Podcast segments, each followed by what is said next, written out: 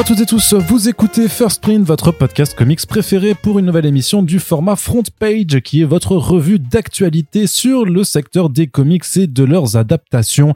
Trois fois par mois avec l'ami Corentin, Salut nous vous parlons de tout ce qui fait le sel de l'actualité ben, des comics, de la bande dessinée américaine et aussi de ce qui en découle. Et aujourd'hui, ben, on, est, on se retrouve pour la dernière émission consacrée à tout ce qui s'est passé au mois de novembre 2022. Corentin, j'espère que tu vas bien. Bah oui, ça va et toi? Ça va très bien aussi. Je, Ah te, bah super. et je te remercie d'être présent avec moi pour animer cette émission, puisque bien entendu, si je la faisais tout seul, ce serait quand même pas très très rigolo. Bah mais même quand on est tous les deux, c'est pas toujours très rigolo. Oh, moi, je trouve que c'est une émission qui a plutôt du peps, Ouais. de la bonne humeur, des réparties, des blagues et, euh, et beaucoup de Calembour. Et voilà, beaucoup de belles choses qui font que vous euh, êtes toujours euh, très nombreux, ou du moins euh, très euh, réguliers à nous écouter. Et on vous en remercie. Alors, un, un petit mot, tout simplement, avant de commencer l'émission, Oui. Que si vous appréciez le travail que nous fournissons, vous avez plusieurs options pour nous permettre de continuer à faire évoluer euh, le podcast, à savoir partager bien sûr l'émission sur les réseaux sociaux, mais aussi euh, n'oubliez pas que vous pouvez attribuer des petites notes sur vos plateformes d'écoute, que ce soit sur Apple, sur Spotify, sur euh, Podcast Addict avec des commentaires. N'hésitez pas à, à recommander le podcast si vous l'appréciez. Et bien entendu, nous avons aussi une page Tipeee qui est ouverte euh, 24 heures sur 24 sur laquelle vous pouvez euh, pour nous permettre de voir euh, l'avenir avec euh, euh, une certaine sérénité. On en profite pour remercier les euh, 134 personnes euh, qui ont été euh, 135 même pardon euh, qui ont été présentes euh, tout au long du mois de novembre pour nous euh, soutenir avec un petit remerciement pour les deux derniers en date qui sont euh, Gros GRO et euh, Fuazalta voilà qui sont les deux derniers à avoir participé à l'aventure. Donc voilà si vous voulez les rejoindre être nommés dans le podcast aussi et ben on le fait voilà tous les 10 jours on, euh, on le fait. Et en tout cas euh, merci à toutes et tous de nous écouter maintenant on peut passer à l'actualité comics Corentin Oui. et l'actualité comics c'est bien elle est plutôt chargée comme un bon gros pilon euh, du samedi soir puisque euh, nous avons eu enfin les euh, la sélection des euh, bah, la sélection officielle en fait du Festival international de la bande dessinée d'Angoulême euh, qui ont été dévoilés et bien entendu parmi les nombreux titres qui peuvent prétendre à avoir une récompense un fauve pour la prochaine édition qui sera aussi la 50e édition du festival à Angoulême et bien il y a aussi quelques comics et des bandes dessinées qu'on a l'habitude de traiter dans notre ligne éditoriale que ce soit sur First Print ou aussi sur comicsblog.fr le site sur lequel nous sommes rédacteurs au jour le jour depuis maintenant 4 ans, 5 ans, 5 ans même je crois. Euh, ça va faire 5 ans euh, qu'on Ça fait dirige plus de 5 ans. ça fait un peu plus mais techniquement qu'on dirige à deux c'est c'est ce que Ah je veux oui, dire. parce que là techniquement il y a encore cinq ans on était un, on était un petit peu plus nombreux encore et bientôt ça fera cinq ans qu'on est que tous les deux à faire vivre le site du coup parmi les titres qui sont nommés dans la sélection officielle Franchement, bah, je commence par celui-là parce que forcément c'est celui qui est le moins comics techniquement, mais euh, qui fait forcément un peu le, qui nous fait le plus kiffer, c'est le Okahei de Neyef, donc euh, l'une des dernières sorties du label 619 aux éditions Rue de Sèvres, ce qui nous permet de vous rappeler que nous avons fait un podcast avec Neyef euh, disponible donc euh, avec tous les autres euh, super friends et particulièrement en fait dans la playlist label 619 que vous pouvez retrouver euh, voilà sur toutes les plateformes d'écoute. Il y a également Le secret de la force surhumaine d'Alison Bechdel, ce qui était un peu attendu au vu de la renommée de l'autrice. Oui. Il y a aussi, euh, ça c'est une bonne surprise, le second tome de la série The Department of Truth de James Tynion Ford et Martin Simmons C'est très chouette. ça. chez Urban Comics et, et c'est plutôt inattendu par rapport aux autres titres parce que justement ça fait partie du vrai entre guillemets comics indé Ouais. parce qu'il sort en single issues alors que tous les autres en fait c'est des récits qui sont sortis seulement en album. Euh, D'ailleurs il y a donc Le Manoir de Chartwell de Glenn Head euh, publié chez Delcourt dont on vous avait aussi un petit peu parlé euh, récit donc euh, autobiographique sur cet auteur qui a euh, été euh, ben, abusé sexuellement et, et euh, vécu une enfance assez horrible justement dans, dans ce fameux pensionnat euh, surnommé le manoir de Chartwell donc un récit joyeux s'il en faut et en- enfin le Under Earth de Chris Gooch aux éditions Hubert je t'avoue que celui-là je ne l'ai pas lu même si on en avait il me semble qu'on en avait relayé euh, la sor- la- l'apparition sachant que je crois que Chris Gooch c'est un Australien donc c'est du euh, c'est du comics australien techniquement. Voilà. Très bien. Bah, que belle, euh, Qu'est-ce que tu penses de ces quelques parutions anglophones et euh, BD de genre que nous on traite dans, dans la sélection officielle, sachant que pour terminer, euh, on va juste dire aussi que OKA est également euh, nommé dans euh, la catégorie du fauve des lycéens, que Reckless éliminer les monstres, Ted Brubaker et Sean Phillips est nommé pour le fauve polar SNCF après la nomination l'année dernière du premier Reckless dans cette même catégorie. Il serait donc temps que la série le remporte. Là, ça fait un peu le, tu sais, le, le Chris Ware qui était nommé pour le Grand Prix Ouais, pendant des années sans jamais être récompensé. Dans la sélection patrimoine, on a on le Love and Rockets euh, qui a été euh, réédité chez Comics Initiative en intégrale. Et, euh, une réédition qui se poursuit ben, de façon régulière avec deux tomes qui sont mis sur leur campagne de financement participatif sur Ulule, mais aussi White Boy de Garrett Price aux éditions 2024. Et enfin, dans le Fauve Jeunesse, deux albums donc de publication américaine, hein, mais qui voilà se retrouvent euh, parfois un petit peu sous nos radars. On n'arrive pas forcément à capter en fait que voilà il y, a- y a pas mal de maisons d'édition qui publient justement de la bande dessinée jeunesse en faisant donc de l'adaptation de, de titres américains. Donc il y a Les Contrées Salées de Hope Larson et Rebecca Mock qui est sorti aux éditions Rue de Sèvres et The Magic Fish de Trung Le Nguyen qui est disponible aux éditions Ankama. Donc maintenant, je te pose la question Corentin après ce long monologue, que penses-tu de cette sélection? Bah, c'est une belle, euh, une belle sélection qui est effectivement assez variée, qui représente bien euh, l'état, la bonne santé du marché, le fait qu'on arrive encore à avoir des, des vraies surprises chaque année. Je pense que OKS sera une des surprises euh, qui va rester euh, pour les années à venir. Bon, ça veut pas dire que l'album gagnera, pas plus que Carbone et Silicium n'avait gagné en son temps. Puisqu'il Euh, n'avait pas été nommé. Voilà, en plus. Ce qui déjà répare une petite injustice, hein, on va dire, euh, pour le label, le label 619, pardon.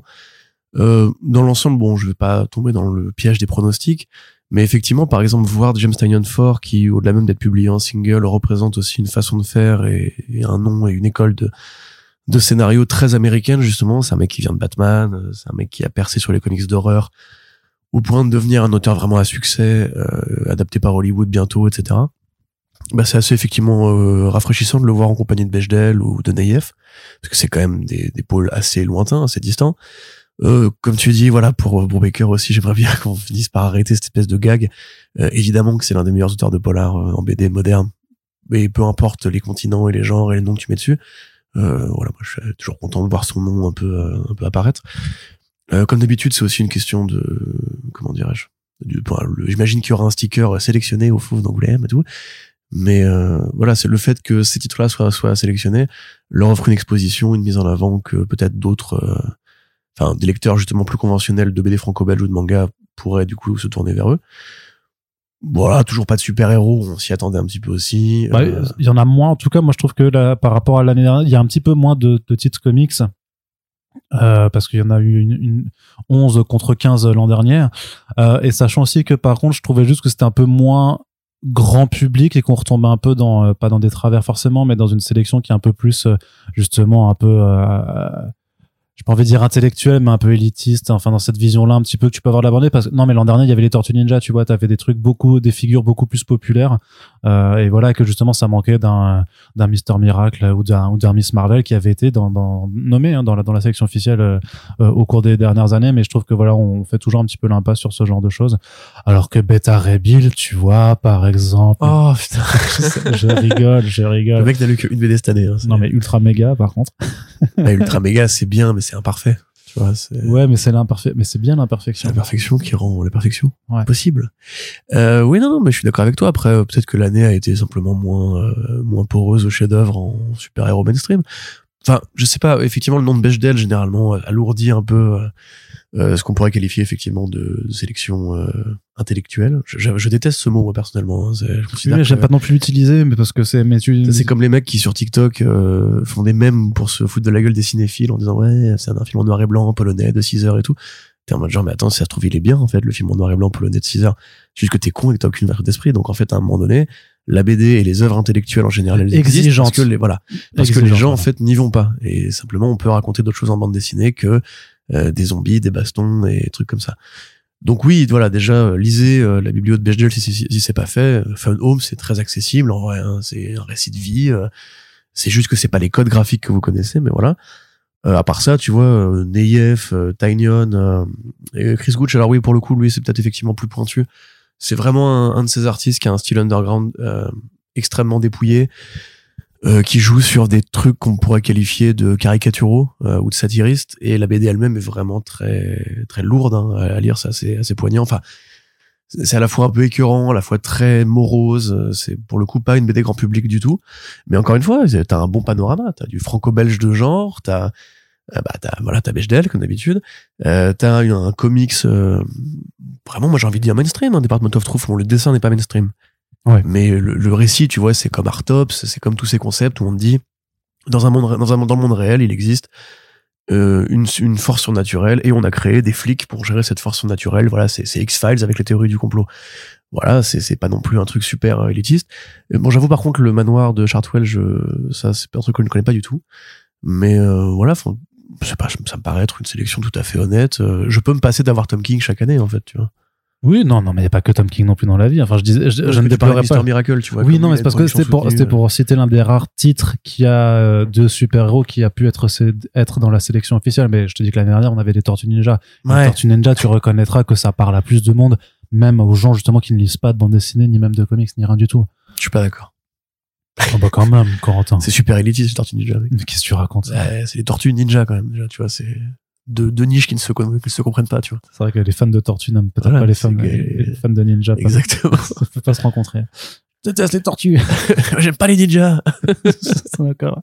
Allez, Corentin, on continue du côté de l'actualité comics VF et justement, puisqu'on parlait du label 619, ça nous permet d'aborder l'excellente nouvelle pour ouvrir le programme du label en, en- au début de l'année prochaine, puisque c'est un titre euh, indisponible en fait depuis de nombreuses années euh, qui va pouvoir être réédité. Il s'agit du Metamuta. Donc c'est en fait euh, c'est historiquement le premier spin-off de la bande dessinée euh, Mutafukaz de Run qui se situe chronologiquement entre le tome 2 et le tome et le tome 3 pardon du premier arc. En fait qui est un récit qui se passe intégralement dans la tête de Angelino puisqu'en fait il vient de se faire tirer tirer dessus dans la tête notamment. Et euh, en fait voilà c'est une aventure complètement euh, psychédélique euh, dans le, dans laquelle en fait Jérémy l'absolu est au scénario et au dessin et en fait a complètement carte blanche euh, laissée par Run pour bah, pour faire ce qu'il ce qu'il a envie de faire et explorer à la fois les événements de Mutafukaz mais aussi revenir sur l'enfance d'An- d'Angelino et euh, bah moi je suis, juste super content parce que comme vous le savez si vous avez écouté le Mutafukast euh, notamment je crois que c'était le chapitre 2 ou 3 justement si on, si on, si on revenait quand on revenait justement sur euh, bah, sur sur le tome 2, tome 3 et, et sur Metamuta, on avait fait un tout petit passage dessus euh, où je t'expliquais qu'en fait que que, que même moi je, je n'avais pas pu le lire puisque c'était sorti il y, a, il y a très longtemps en 2009 de, de, de mémoire et que depuis ça n'a pas été réédité par Ankama. Donc bah là visiblement Run a pu récupérer les droits euh, de Metamuta et donc une réédition qui arrivera en janvier 2023 aux éditions Rue de Sèvres cette fois avec juste une nouvelle couverture mais dans sinon le reste du bouquin ne changera pas donc c'est un- c'est du format souple c'est 272 pages ça coûtera pardon 16,90 Eh ben. ouais ouais ça c'est le café qui euh, qui fait Ils vont euh, ressortir. Ouais, c'est ça qui va ressortir. Et euh, qu'est-ce que je veux dire? Mais voilà, sinon, enfin, moi, je suis super content. Euh, Bah, moi aussi. Vraiment. Tiens Donc, euh, c'est fou, on se rejoint là-dessus. Alors pourtant, euh, tu vois, Mutafukaz, 619. Bon. bof, toi, toi, tu trouves euh, ça pas ouf, hein, tu me disais. euh. Non, non, mais en fait, c'est pareil. Metamuta, c'est un album qui a un côté un peu légendaire parce que il y a des gens qui l'ont vu, tu vois, un peu comme le monstre du Loch Ness, mais on n'est pas sûr de son existence dans la mesure où il est complètement indisponible, à part à des prix très élevés sur euh, des sites de vente. Euh, donc moi déjà, je suis super content parce qu'effectivement, ce sera l'occasion de mettre cette pièce manquante dans ma collection Muta, on va dire. Et puis d'une manière générale, dans, ta le- méta, dans ta Muta collection. oui. Ouais. Waouh, ça valait le coup. Oui, Euh, complètement. Et au-delà de ça, le style de l'absolu, enfin, c'est vraiment très différent de, de Run, c'est très différent. En fait, c'est même un, un mec qui a pas un style qui ressemble beaucoup à celui qu'on pourrait qualifier de style un peu école 619, euh, où il y a toujours un peu ce côté euh, street, ce côté euh, gras, on va dire, ce côté rondeur et tout. Ou à l'inverse, le côté un peu euh, plus incisif, justement à la Babelais. Ou, euh, voilà. Bon, là, en l'occurrence, on n'est pas du tout dans le mignon, c'est vraiment psychédélique du, du peu que j'ai pu en voir. C'est vraiment starbé, c'est vraiment ultra shaper. Euh, c'est quasiment que du noir et blanc en plus. Il y a des nuances de violet, je crois aussi. Donc euh, graphiquement, ça a l'air déjà d'être une, une vraie grande expérience. Et puis c'est cool de voir que Ren a pu récupérer les droits effectivement pour centraliser vraiment tout ce qui est euh, à lui, littéralement, euh, sur un seul et même endroit. Donc euh, ouais, non, je suis, j'ai pas grand chose de plus à ajouter parce que je Bah n'ai non. pas encore une fois lu Bah l'album. oui, bah oui. Mais euh, de des gens qui ont qui l'ont lu, notamment euh, dédicace à Phenom, euh, c'est vraiment l'une des curiosités les plus anormalement bien de, du catalogue 619 de l'époque. Voilà, donc euh, ça arrivera en janvier prochain. Nous serons bien entendu au rendez-vous pour vous en parler. Puis, Jérémy, si tu nous écoutes, je sais pas euh, si tu veux faire un, un épisode spécial du Moutafoukast, euh, l'invitation, elle est lancée. Euh, Dites-lui si jamais euh, vous êtes en contact avec lui. Oui. Bah oui. Non, non, mais t'as raison. Ensuite, à la mer. Corentin. Oui. On va parler un petit peu de 404 Comics puisque euh, ils ont dévoilé leur programme pour l'année prochaine avec des suites de séries, enfin voilà comme euh, la suite de Dunce ou, de, ou le dernier, le troisième et dernier tome de Jonah. Mais nous, on va plutôt s'intéresser aux nouveautés. Et parmi les nouveautés, donc d'abord euh, deux nouveautés en termes de euh, on avait déjà parlé de Salamandre de Ian J. Bard la dernière fois qu'on s'était vu pour le front page. Mais donc, on a deux autres titres à aborder. C'est d'une part The Blue Flame de Christopher Cantwell et Adam Gorham, mais aussi euh, Skies Over euh, East Berlin. Donc, c'est euh, apparition dans le ciel de Berlin-Est. Ouais. Euh, tu quoi? Je qu'est-ce qui se passe maintenant là du coup? Bah, vas-y, parle. D'accord, ok. Eh ben effectivement donc Blue Flame de Cantwell et, euh, et Gorham. Euh, bon alors ça en l'occurrence c'était plutôt plus ou moins euh, connu. Euh, c'est une sorte. Enfin si vous avez lu par exemple la récente série Strange Adventures de Tom King, on est un peu là-dedans. C'est-à-dire que ça va être une sorte de chassé croisé entre la vie civile euh, d'un super-héros justement qui est un explorateur spatial euh, et bah de son sa contrepartie humaine, civile, etc. Et du mélange en fait un peu euh, un peu comment dirais-je psychologique qui va se faire dans sa relation à lui-même, dans sa relation à son costume, euh, voilà, dans une sorte d'aventure. euh, c'est compliqué sans spoiler, euh, voilà, qui qui va assez loin.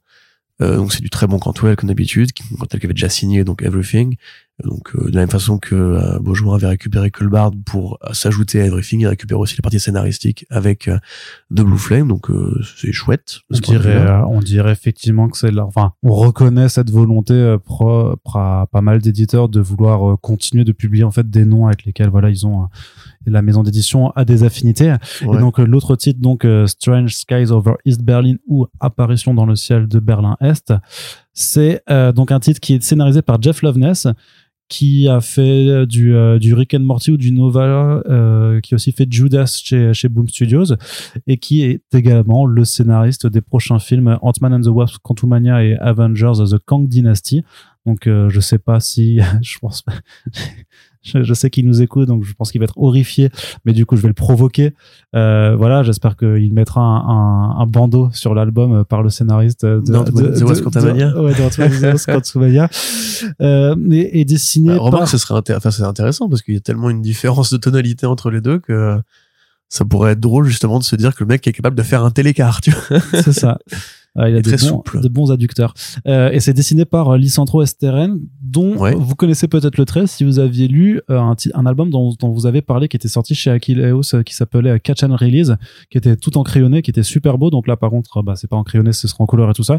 Et donc voilà, ça, ça, ça nous parle en fait d'un d'un espion euh, au cours de la guerre froide en fait qui est dans, dans Berlin Est en fait et qui doit passer les lignes ennemies et se découvre en fait que les Russes ont visiblement euh, en possession une arme qui serait capable de changer le cours de l'histoire, mais qui sont pas forcément capables de contrôler, qui ne viendrait pas de cette planète. Donc voilà, euh, grande, euh, pareil, hein, on est dans pas dans le complot, mais voilà, le grand secret euh, de, ils sont, ils sont partout, ils sont avec nous. Enfin, ils, ils viennent d'ailleurs à la X Files, mais euh, si vous voyez un petit peu les planches qui ont été présentées par 404, euh, moi je trouve ça franchement super joli. Ouais, c'est un- super beau. On avait parlé de Steren aussi récemment, rappelez-vous, quand on avait évoqué la sortie prochaine de Sandman euh, Universe Nightmare Country de James Tynion Ford, pardon, James Tynion Ford, euh, ou pareil, encore une fois, moi c'était plus de l'épouvante, il est très à l'aise aussi dans, dans ce répertoire, et d'ailleurs on en avait parlé avec euh, avec Beaujean sur les réseaux. Euh, donc ouais, ouais, c'est là, moi j'ai découvert l'existence de ce projet-là parce que j'avoue que Jeff Loveness n'est pas un mec que je suis avec assiduité, mais euh, c'est très, euh, c'est très beau effectivement. Il y a une bonne ambiance. C'est, ça fait vraiment justement plus style européen en fait. Déjà parce que les paysages font que, parce que le registre de l'espionnage aussi était très tamisé en Europe, mais le fait que euh, ce trait-là qui ressemble pas du tout à ce qu'il a fait justement sur euh, Nightmare Country où c'était un peu plus un trait à la, à la Sienkiewicz, dans les formations, les monstruosités et tout, euh, ça reste super beau, c'est vraiment agréable. Moi, les deux titres, en fait, les deux projets m'intéressent. Euh, donc, mais je trouve ça cool d'ailleurs de voir que le catalogue 404 quand même, commence petit à petit à avoir une vraie bonne gueule et à ramener des trucs en fait euh, sont, enfin, sont super utiles dans le paysage moderne parce que bon, Loveness, voilà, c'est c'est déjà entre guillemets un scénariste connu. Euh, mais à côté de ça, voilà, Cantwell aussi, je pense, son nom va s'implanter grâce à, à 404 comme le nom de Ramvé s'est implanté grâce au travail de euh, Comics, tu vois. Donc euh, c'est plutôt chouette. Je suis content. Très bien. Et du côté des créations originales, alors journaliste de merde. ouais. je suis content. C'est ma, ma, critique. Mais pour une fois que t'es, tu es euh, étonnamment euh, positif dans, dans ce podcast. Tant qu'on parle pas de Marvel. Ah, c'est peut-être pour ça, c'est pour ça, effectivement, effectivement. Et vu qu'on va pas trop parler de ça non plus, euh, ça devrait aller. Et donc, ce que je disais, c'est qu'il y a aussi euh, deux créations originales, donc on avait déjà un petit peu abordé, qui ont pris un peu de, enfin, la première a pris un petit peu de retard juste sur le catalogue de, de, de publication, parce qu'elle devait déjà sortir cette année. Mais vous savez ce que c'est, les retards euh, dans la création ou euh, peut-être que vous ne le savez pas, mais euh, prenez exemple sur euh, sur le papier de Corentin sur le rapport de Batman ah. aux armes à feu, par exemple. Ça c'est voilà. toi, alors les dossiers d'Arnaud Kikou en gestation. Oui, hein, tu te souviens le truc en mode genre euh, décortiquons un peu la transition chez Image Comics? Ouais, celui-là. C'était il y a quoi Il y a 5 ans? C'est une arlésienne, c'est une très belle arlésienne celle-là. Hein. Ah oui, on l'adore. il l'a fini pas exprès pour ça, hein, pour pouvoir que se faire vanner en direct dans les podcasts. Tout à fait. Donc euh, le premier titre, ça s'appelle Big Under. C'est euh, écrit par euh, par Virgil, Virgil, Iscan et c'est dessiné par Alex Nieto. Et ça, et on vous en avait déjà parlé donc dans un dans un vieux dans, dans les vieux front page. Et d'ailleurs, je pense même qu'on en avait sûrement déjà parlé avec Nicolas Dès la première émission, je crois. oui, c'était une création qui était voilà qui était prévue de, de, longue date en fait, qui s'intéresse voilà à des, adolescents qui explorent bah, les catacombes de Paris sous lesquelles a priori se taire quelque chose de, de terrible et qui invente en fait l'idée que plusieurs siècles auparavant en fait euh, euh a été créé en fait une, une sorte de, de troupe spéciale de sauvegarde des souterrains de, de, Paris parce que quelque chose s'y cacherait quoi.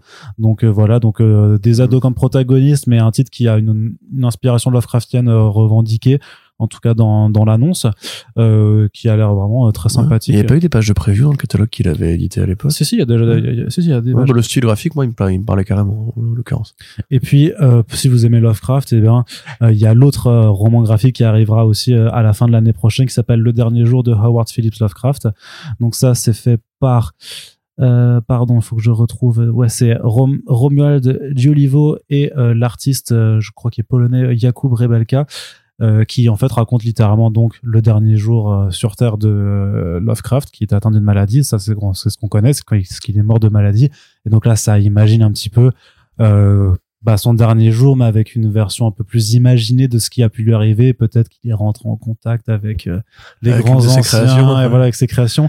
Mais quand tu vois les planches, là, je vous invite vraiment, par contre, à regarder les planches de Yacoub, euh, bah, donc sur comicsblog.fr notamment, on vous les a partagées.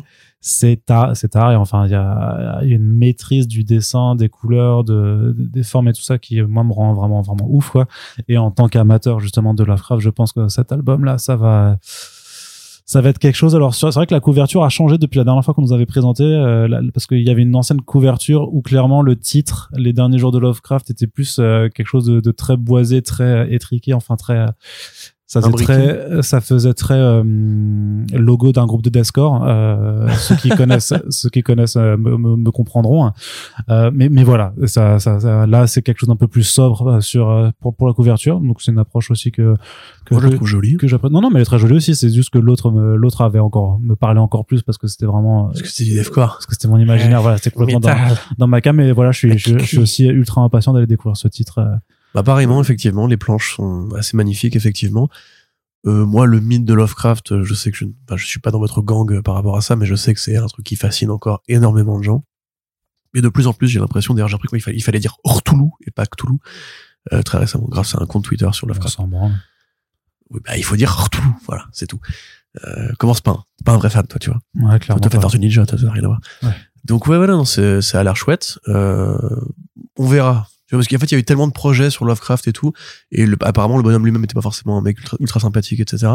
Ça devrait aborder ça euh, aussi, justement, son rapport à la Ça peut être glissant, tu vois, euh, comme il, il était raciste, c'est ça Oui. Ouais. Ou ça peut être glissant si de le, le déifier, entre guillemets. Par contre, euh, graphiquement, ça promet une expérience exceptionnelle. Non, non, ça, tu, tu, tu n'as pas à mettre de côté sa part d'ombre, ça reste un personnage fascinant, mais qui avait effectivement sa part d'ombre euh, dans, dans, dans il ne sortait jamais de chez lui. Dans ses euh. récits, bah, il était misanthrope, il était effectivement raciste euh, a priori, euh, ou xénophobe. Je sais pas, je sais pas quelle distinction fait entre les deux. Je, je t'avoue que je connais pas très, je suis pas assez renseigné en plus sur cette partie de l'historique, mais oui, c'est un, un, auteur qui avait aussi ses défauts comme beaucoup d'autres personnes. J'ai plus appris sur Lovecraft en lisant les préfaces de bouquins sur lui, quoi. Providence par exemple.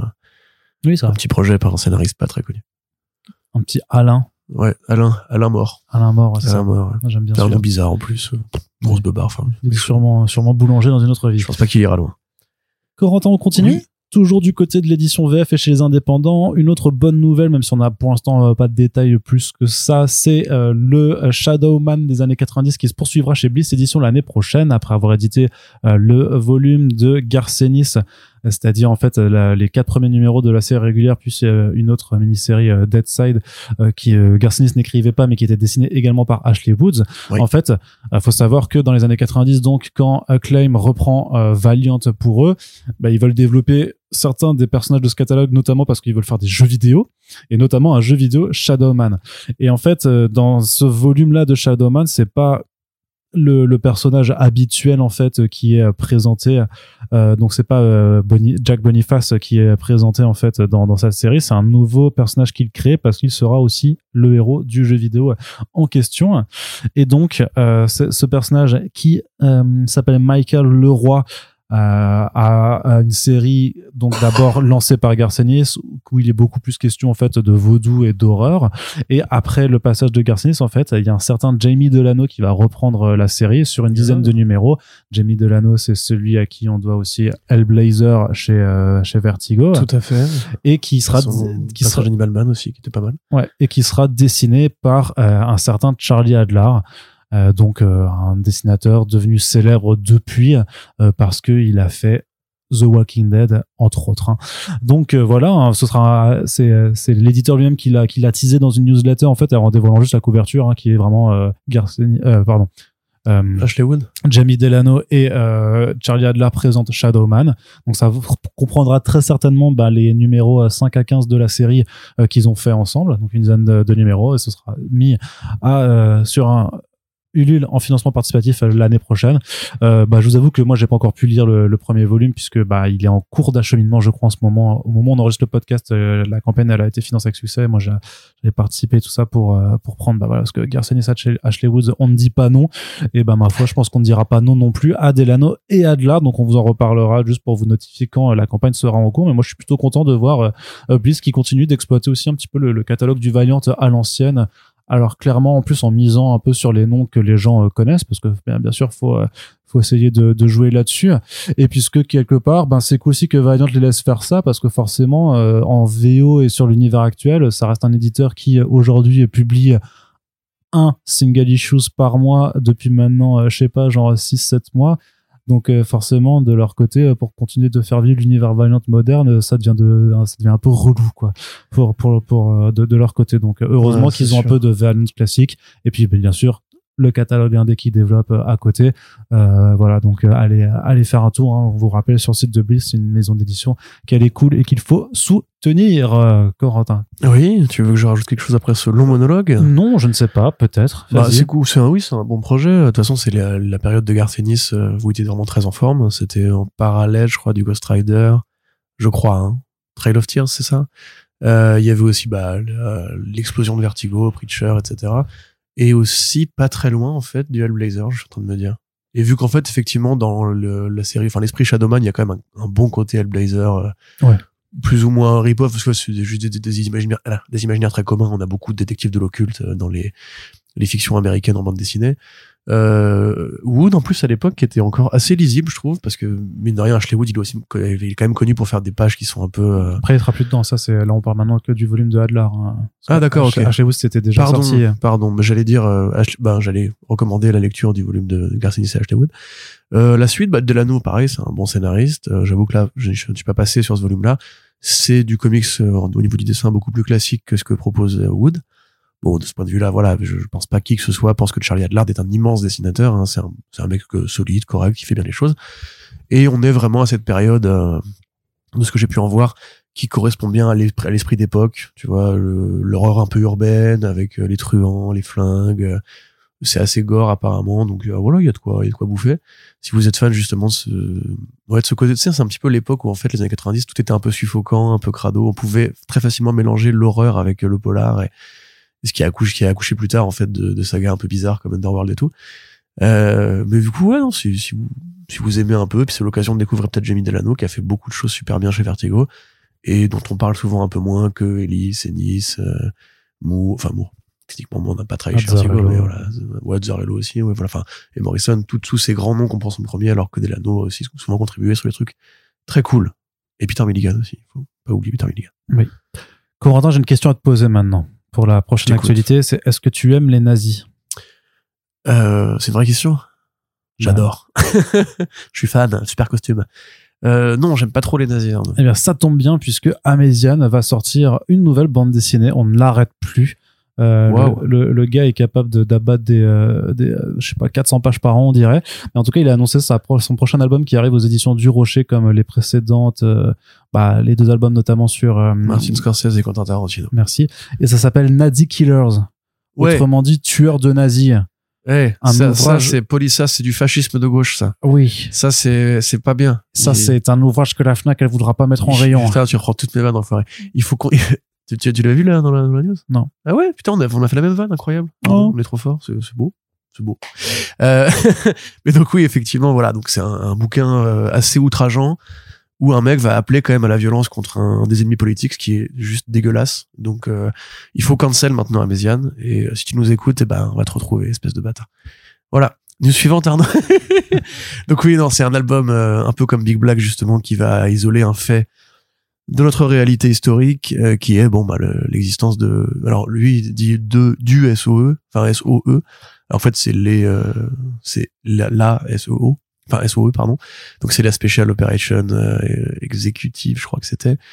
Un groupe en fait de soldats britanniques ou plutôt d'a- d'agents secrets britanniques qui étaient envoyés en Europe pendant la Seconde Guerre mondiale pour prendre contact avec les, les factions rebelles euh, dans les pays colonisés par la- par l'Allemagne nazie euh, pour les aider à se j'ai dit quoi? Colonisé. ah, colonisé, oui, pardon, occupé par l'Allemagne nazie, euh, ou, voilà, ou envahi par l'Allemagne nazie, pour essayer bah, de les former, de les armer, de euh, leur apprendre euh, comment en fait on, on, menait, on menait une guerre.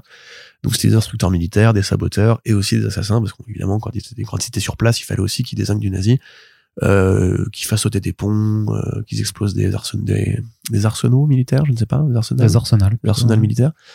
Donc voilà, en fait, cette histoire-là, elle est assez connue par euh, ceux qui, celles ceux qui s'intéressent à la Seconde Guerre mondiale.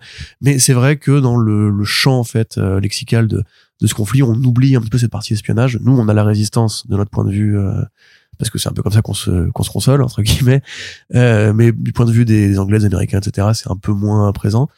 Euh, alors que c'est justement une, euh, une partie de la guerre qui a inspiré donc le film Inglorious Bastards. Et je pense, en fait, que c'est en faisant ses recherches sur Tarantino qu'il a dû euh, se documenter davantage sur ce sujet-là précisément. Après, il a mis, une, C'est pho- dit, il a mis une photo sur ses réseaux sociaux avec tous les bouquins sur ce sujet-là qu'il Ouais. a lu et euh, la pile, elle fait, elle fait ta taille facilement. Ouais? Mm. C'est une grande pile alors. Ouais. Je suis très grand. Ouais. Euh, donc ouais, non, c'est chouette effectivement. Et rappelons-nous qu'il faut tuer les nazis. Euh, Encore une prise Voilà. de position politique qui va. Tu, tu sais, tu sais que c'est moi qui me reçois de- après des DM en plus de, de gens qui disent putain, mais il y en a marre de Corentin et ses prises de position politique. qu'est-ce que euh, je, que c'est pas une prise de position politique, mais dire faut tuer les nazis, Arnaud. C'est ce qu'on fait en France depuis les années 40. Enfin, Une moi, moi, certaine- maintenant, en fait, ça, ça devient polé- polémique à mesure que le temps avance et nous, Ouais.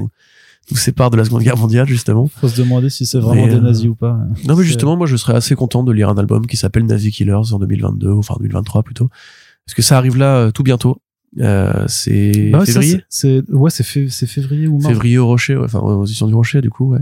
Nazi Killers Ministry of Ungentlemanly Warfare. Ça, c'est le titre complet. Ouais, C'était le nom que donnait Churchill euh, au groupe. Et ça, ça donc ça sortira le 15 février 2023, autrement dit, euh, pile à temps pour la Saint-Valentin.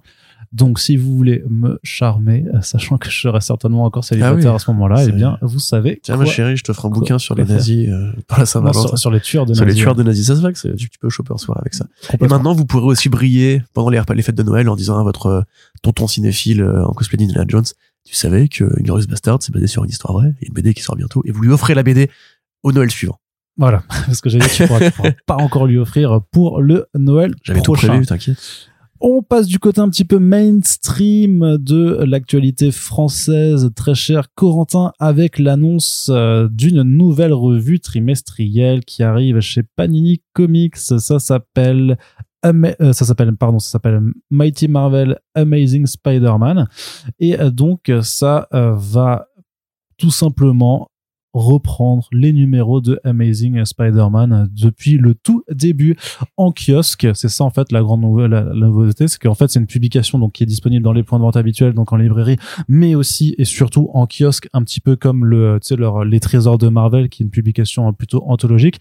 Mais là en fait, euh, l'idée c'est de vraiment se concentrer sur la série Amazing Spider-Man et donc de proposer à un coût forcément avantageux par rapport au, reste de leur production qui est donc de, bah de, de, de 8,99€. En fait, ben, l'intégralité de cette série. Alors j'y vois à la fois donc le premier numéro qui doit sortir en janvier 2023 euh, comprendra euh, les numéros donc Amazing Fantasy 15 enfin l'histoire de, de Stanley Steve Ditko qui, qui présentait Spider-Man au lecteur du monde entier il y a maintenant plus de 60 ans avec les numéros 1 à 6 de Amazing Spider-Man et le second tome qui sortira donc en avril vu que c'est un trimestriel aura les numéros 7 à 13 de euh, cette même revue. Deux choses à dire de, mon côté. Euh, D'ailleurs, c'était la, première fois que je me trouvais euh, de nouveau un peu en, désaccord avec une partie de mon lecteur. En tout cas, je m'attendais à ce que plein de gens disent c'est nul, on s'en branle, c'est déjà édité plein de fois et tout ça. Et en fait, non, non, il y a plein de gens qui ont dit ah bah c'est cool parce que ça va permettre L'objectif qui était présenté un peu, c'est que ça, ça va permettre de, de recruter euh, peut-être des nouveaux lecteurs. Alors, je ne le crois pas non plus, pas avec les dessins des années 60, mais par contre, plus de gens, par contre, qui effectivement voulaient pas forcément investir dans les intégrales euh, de Panini qui sont autrement plus chères. Ah non, attends, euh, attends, encore plus cher. T'as le même concept chez Taschen avec les 20 premiers numéros à 150 dollars l'album. Ouais, mais en fait, Panini, c'est pas si cher que ça. c'est peut-être pour ça, en fait. Non, mais ce que je veux dire, c'est que là, par contre, j'y vois clairement parce qu'il y a, il y a HS qui a fait une collection euh, aussi Marvel Origins il y a pas longtemps où ils font un peu la même chose, mais sur plusieurs héros. Donc là, ils le font que sur, euh, sur Spider-Man et quelque part, je sais pas si s'il y a un lien non plus, euh, c'est de voir un petit peu le, le, rapprochement un peu avec le bah, la, la Batman les Batman Chronicles qui reprennent aussi tous les titres Batman à partir d'une certaine année.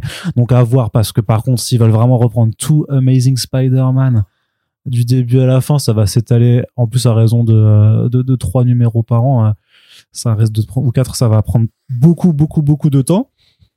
Mais ma foi, dans le principe de l'achat d'impulsion qui ça va prendre du temps pendant que la série continue en VO donc euh, à un moment donné il y a enfin c'est non non mais ça, ça ça se rattrapera jamais de toute façon ça rattrapera jamais donc après faut voir si jusqu'à quand c'est le but de jusqu'à où je veux dire euh, le but est, d'aller. Je t'avoue que ça je, n'en sais rien. Euh, mais après ça fait que techniquement il y aura de nouveau plus de comics dans les kiosques. Et bah par rapport à l'achat d'impulsion est-ce que ça peut provoquer des, euh, des vocations? Est-ce que euh, tu penses pas? Non, je suis désolé je suis un peu cynique pour le coup mais moi, je t'avoue que je sais pas, je sais pas non plus. déjà, moi, je les ai lus ces numéros, donc ça, je peux en parler. Mais ça, ça C'est très aride. Enfin, bah si, bien sûr que si, ça vieillit évidemment que ça a vieilli. Ça a beaucoup vieilli même. mais moi, je sais que j'ai commencé par ça aussi en fait. Après, c'était dans les intégrales. Rare, quand même, t'avoueras. Généralement, les gens commencent par le présent et reviennent. Enfin, le style, le style graphique de Ditko à cette époque-là, il est pas encore formé, quoi. C'est. Enfin, je sais pas. Moi personnellement, je, pas, moi, je, moi, je une idée de merde de penser qu'en fait, parce que c'est le début, les gens vont se dire ah, c'est la porte d'entrée la plus logique c'est pas vrai. la plupart des gens en fait prennent le train en route et qui comprennent très bien ensuite euh, où, ça va les mener, tu vois. Enfin, là, on en avait déjà parlé quand quand Rachel avait annoncé ce truc-là. Moi, je pense vraiment qu'il y a il y a une sorte de conflit idéologique à se dire, euh, mais je vais relire un truc. Tu vois, c'est comme le cinéma. Qui, qui commence une cinéphilie en se disant, bah, je vais regarder les films, même pas les films muets, c'est les premiers films qui étaient en plan fixe, euh, l'arrivée en gare de la Ciotat, tu vois. Enfin, tu commences pas le cinéma par ça. Tu commences le cinéma par les trucs qui sortent tous les mois parce que ça, représente ton époque, euh, des codes que tu connectes, à assimiler, ça te ressemble. Et après, tu te passionnes pour le cinéma et tu reviens en arrière. Là, précisément, je veux pas sortir cet argument à chaque fois, mais on est en pleine crise des matières premières. C'est littéralement une, une pompe à fric inutile, euh, qui en plus, comme tu le dis déjà, existe, mais en format intégral, en format Taschen pour les mecs qui ont vraiment beaucoup de pognon, et euh, avec le truc de Hachette en parallèle. Donc tu dis, mais c'est combien de fois on va nous ressortir la même sauce réarranger c'est pour au prétexte que c'est un peu moins cher que d'habitude que ça bah, peut plaire ça, c'est que le principe du coup économique derrière c'est de dire que bah, c'est pour euh, c'est pour que tu as différentes éditions en fonction des différents des différentes tailles de portefeuille. Oui oui certainement mais enfin à mon avis c'est c'est bête. Enfin je pense qu'il y a même d'autres personnages qui mériteraient d'être plus mis en avant que systématiquement Spider-Man et les Avengers les Fantastic Four les X-Men et tout honnêtement, moi, je, vraiment, je ne comprends pas. Là, je suis devant cet objet-là, je ne comprends pas l'intérêt. C'est parce que, mais, mais, du coup, ça, ça illustre très bien le fait que c'est pas du tout pour toi ou moi ce genre de publication. Mais c'est pour qui? Qui, qui tu vois? Bah, pas, pas pour des gens pas comme nous. un, un lecteur moyen qui aurait, je sais pas, 30 à 35 ans, il va prendre le, Le train, principe il du chope le truc, non, mais le principe- Spider-Man et tout. le- Euh, il le il- à mon avis, ça lui tombe des mains, quoi. Bah, je pense. Bah, alors, là, par contre, je suis pas d'accord, mais peut-être parce que moi, je suis biaisé parce que euh, j'ai de très bons souvenirs de ces lectures. euh, parce que je les ai découverts quand j'étais ado à la médiathèque de, de mon village et que je sais pas, moi ça, ça me faisait kiffer. Mais justement, je pense que c'est euh, ce genre de choses-là, c'est que c'est de l'achat d'impulsion de toute façon le kiosque. Se dire c'est que tu, tu, Ouais, tu te balades un petit peu, que tu te dis ah tiens machin, il y a de la BD, ah oui tiens il y a quand même 160 pages pour euh, pour un machin et ça ça me permet de lire du super héros et, et pourquoi Spider-Man? Mais parce que Spider-Man de toute façon en plus l'année prochaine c'est quand même pas idiot de le refaire quand il y aura un nouveau film d'animation qui va sortir et tout ça. Là, enfin voilà le personnage est toujours autant populaire. Ils ont pas besoin d'une excuse pour ça, hein, de toute façon. Oui Euh, non bah comme euh, oui comme On euh, tire croisé, tu auras toujours un produit Spider-Man sur le marché qui sortira. Oui, comme il y a toujours un produit Batman aussi sur le marché ça, de, voilà. l'autre côté. Mais t'avoue que moi non plus, hein, je sais pas du tout à qui ça s'adresse. je sais vraiment pas. Euh, mais, mais voilà, mais en tout cas, c'est euh, ça. Il y a voilà, et l'é- l'éditeur annoncera très prochainement une troisième publication trimestrielle, ce qui veut dire que en gros tous les tous les mois, en fait, aura une euh, un kiosque nouveau différent. Et alors, est-ce que alors vraiment, hein, est-ce que l'idée, c'est vraiment ça de, dire euh, ramener des gens aux comics par ce biais-là pour ensuite les emmener en librairie Je sais pas du tout si ça peut. Je pense surtout que l'idée, c'est de faire du blé, à mon avis. hein. Bah, ça de toute façon. Non, mais parce qu'il y a, pas- il y a pas de démarche derrière, c'est juste euh, ces numéros. Voilà, c'est en fait c'est le fameux mythe des premiers numéros, le- le- là, où, là où tout commence, euh, les grands noms tu peux mettre dessus, Stan Lee, Steve Ditko et tout. En, en vérité, je pense pas que ça a été pensé ou que ce soit par qui que ce soit pour autre chose qu'en fait se dire, comme tu dis, il y a un mec qui passe devant, il est curieux, il le chope et hop, ça fait rentrer des sous dans la poche. Enfin, il y a pas d'éducation à l'image par ce biais-là, à mon avis. Peut-être que si. Hein, je, je suis pas en train de dire que ça n'existe pas parce que c'est complètement impossible, mais à mon avis, vraiment, c'est pas comme ça que tu intéresses les gens déjà à la lecture. Ou peut-être, je sais pas. Enfin, très honnêtement, voilà, moi, ça me, vraiment, ça me sort de, la tête. Et je suis pas en train de dire non plus que Stanley est un mauvais scénariste ou quoi. Qu'on se comprenne bien. Là, récemment, parce que le film Ant-Man 3 arrive, euh, je me suis remis à lire du, du, du Kang. Voilà, j'ai cherché un peu les grandes histoires de Kang, le Kang le, le Conquérant. Il faut que tu prennes ce de Steven Gerrard alors. Ouais, bah, je suis dessus en ce moment, ouais. Ouais, bah, la, Kang Dynasty, euh, qui donne son nom au film. En fait, c'est rigolo de la découvrir maintenant et s'apercevoir du nombre de trucs qui ont, euh, que Rick et Morty, on pense à, à inventer. En fait, pas du tout. Kang faisait déjà ça dans les années 60, 70 plutôt. Il faut que tu fasses toute la. Mais bref, attends, attends, je finis juste le truc. Et donc, le numéro d'apparition de Kang le Conquérant et par Ramatout, pardon, Ramatout, euh, donc par Stanley et Jack Kirby, euh, j'adore Stanley et Jack Kirby, mais franchement, à relire, c'est vrai que tu te dis, ah ouais, quand même, c'était, c'était à ce point-là lourd en termes de, de scénario et tout. Moi, très honnêtement, je l'ai lu par, par devoir, tu vois, par, par curiosité historique. Mais j'aurais pas niqué six numéros comme ça d'affilée euh, par plaisir de lecture, tu vois. Donc, à mon humble avis, euh, c'est pas forcément une bonne idée. Et il faut montrer au contraire que les comics sont vivants dans le présent et arrêter de revenir aux origines et euh, à la grande époque du vintage qui fascine effectivement parce qu'il y a un côté cool aussi euh, qui est indéniable. Hein, c'est pour ça que t'achètes en fait des albums. Mais euh, franchement non, moi je pense que c'est bon. On a on a tous eu cette, cette curiosité. Maintenant elle est passée. Vendez aux gens des trucs comme le Dan Slott, c'est sympa Dan Slott. Voilà. Il y a euh, vendez Straczynski, c'est sympa Straczynski. C'est mal dessiné. Non, mais par contre, ça c'était une, une réflexion que j'ai pu voir aussi dans les réactions, hein, parce que du coup, ben, il y avait vraiment, voilà, de- bah, c'est bien, hein, des, des réactions très partagées, des gens qui étaient contents et d'autres, euh, d'autres euh, qui s'en fichaient, d'autres qui, comme toi, en fait, disent, euh, c'est pas pour moi, mais j'espère que ça trouvera son public. Mais c'est vrai que par contre, il y a quelqu'un qui disait, mais euh, pourquoi ne pas avoir fait ça avec, par exemple, le Ultimate Spider-Man de Bendis? Bah ouais, par exemple. Et ça, c'est vrai que pas ça, par contre, je trouve que ce serait une très bonne idée, en fait, parce que ça n'a pas encore trop vieilli. Euh, après, ça on a pas pense- vieilli, pas du tout. hein. Enfin, si, Ouais, Marc euh, Bagley, c'est ça, ce que dépend, j'allais dire, tu ouais, vois, euh, ça, ça dépend un peu. Jane et son nombril.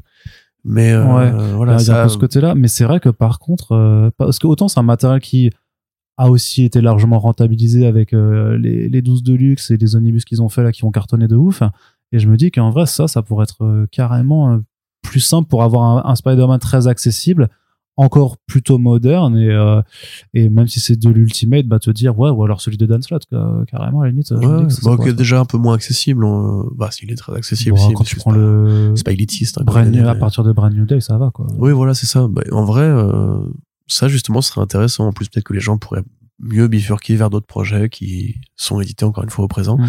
Mais d'ailleurs, je le dis à chaque fois, lisez Ultimate Spider-Man si c'est pas fait euh, avec les éditions Omnibus. Maintenant, c'est possible et pas cher.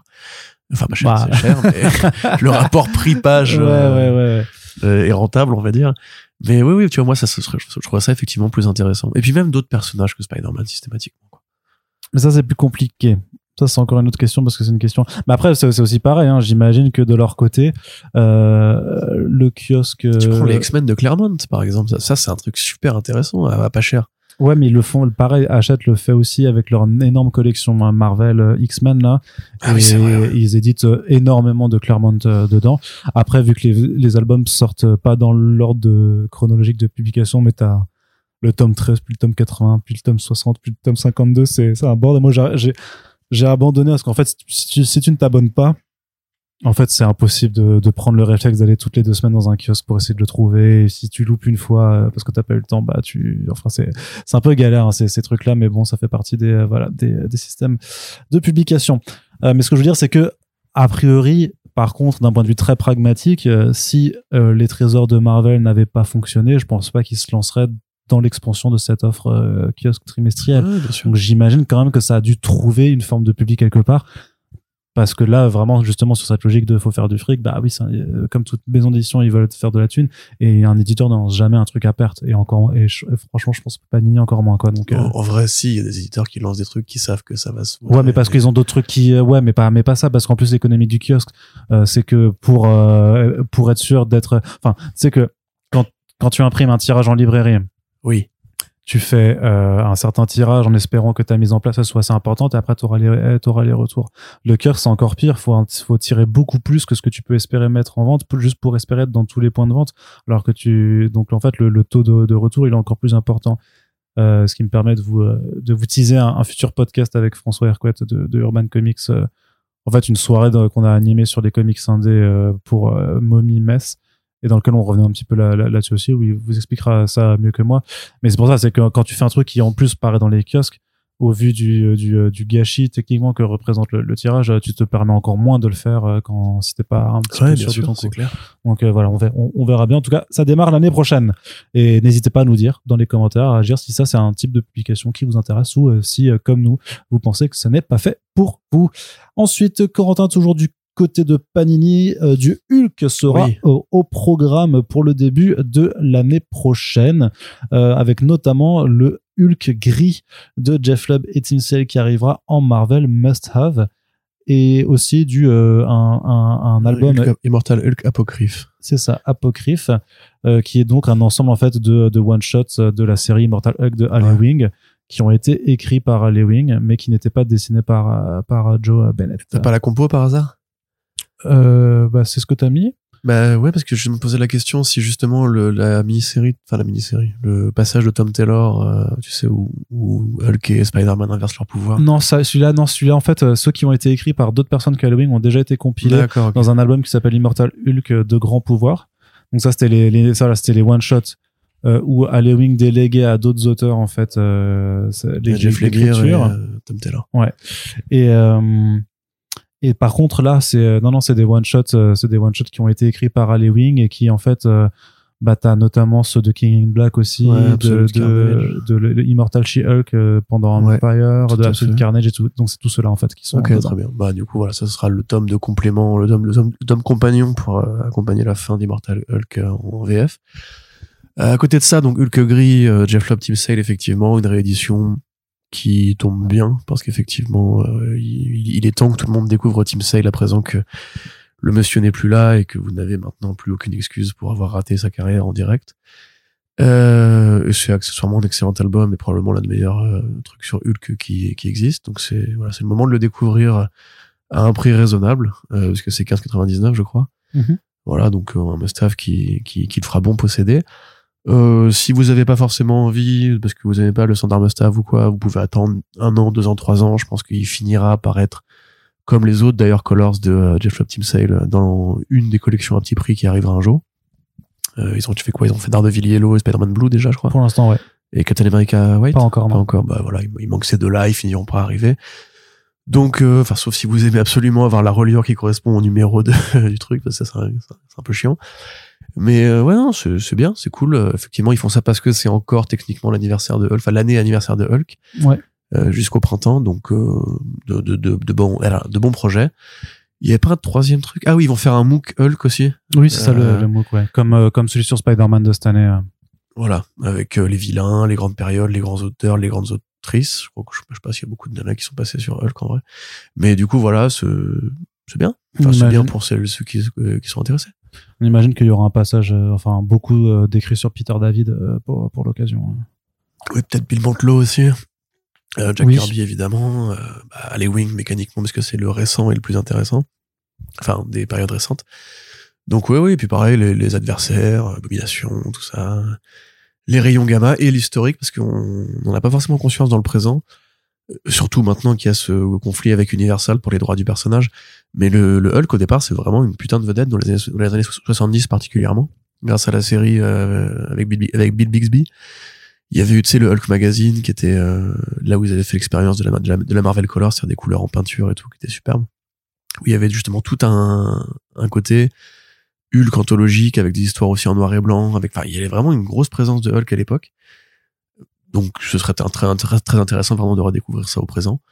Et bah ouais, pourquoi pas. Quoi. Justement, ce n'est pas Spider-Man, ça change un peu, ça fait plaisir parce que Spider-Man, c'est bon, on connaît Spider-Man, tout le monde connaît. Vous foutez-nous la paix avec Spider-Man.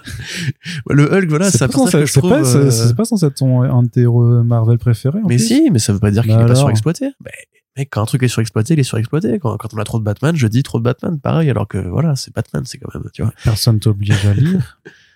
Mais non, mais je suis obligé d'en parler, par contre. Tu m'obliges à en C'est moi, c'est moi. Et tu donc, m'obliges à lire oui, aussi. C'est moi qui t'oblige, effectivement. Donc, euh, tourne-toi vers, vers le vrai fautif dans tout ça. D'accord. Bah, vas-y, je pose le micro et je te casse la gueule. Allez, viens, viens, soulève-moi. Mais du coup, ouais, mais euh, Hulk, il en faut plus pour être heureux. Mais t'as- toi, t'as même pas aimé le Immortal Hulk en plus. Si, si, si, si, c'est à long terme. Je trouvais le début euh, nul, par contre. Et t'as aimé celui de Ryan Otley et Donny Cates? Enfin, de Donny Cates Ah, j'ai pas rattrapé ça encore. Tu vois, c'est marrant. J'ai juste rattrapé euh, of War que je trouve nul. Ah ouais, moi j'ai bien. Enfin, Après, je trouve que ça, c'est débile, tu vois, c'est débile de ouf. Euh, Mais je trouve que dans le côté débile, ça marche, quoi, en fait. T'as le droit de dire que t'aimes bien va. quand c'est débile, hein, Mais j'aime bien les Voilà. trucs. Il y a, enfin, il y a des trucs que j'aime. il a un sourire d'enfant qui a fait une bêtise en mode, oh, pas mal quand même. Bah, C'était bien dessiné aussi, quoi. Martin Coccolo, euh, il est fort dessus.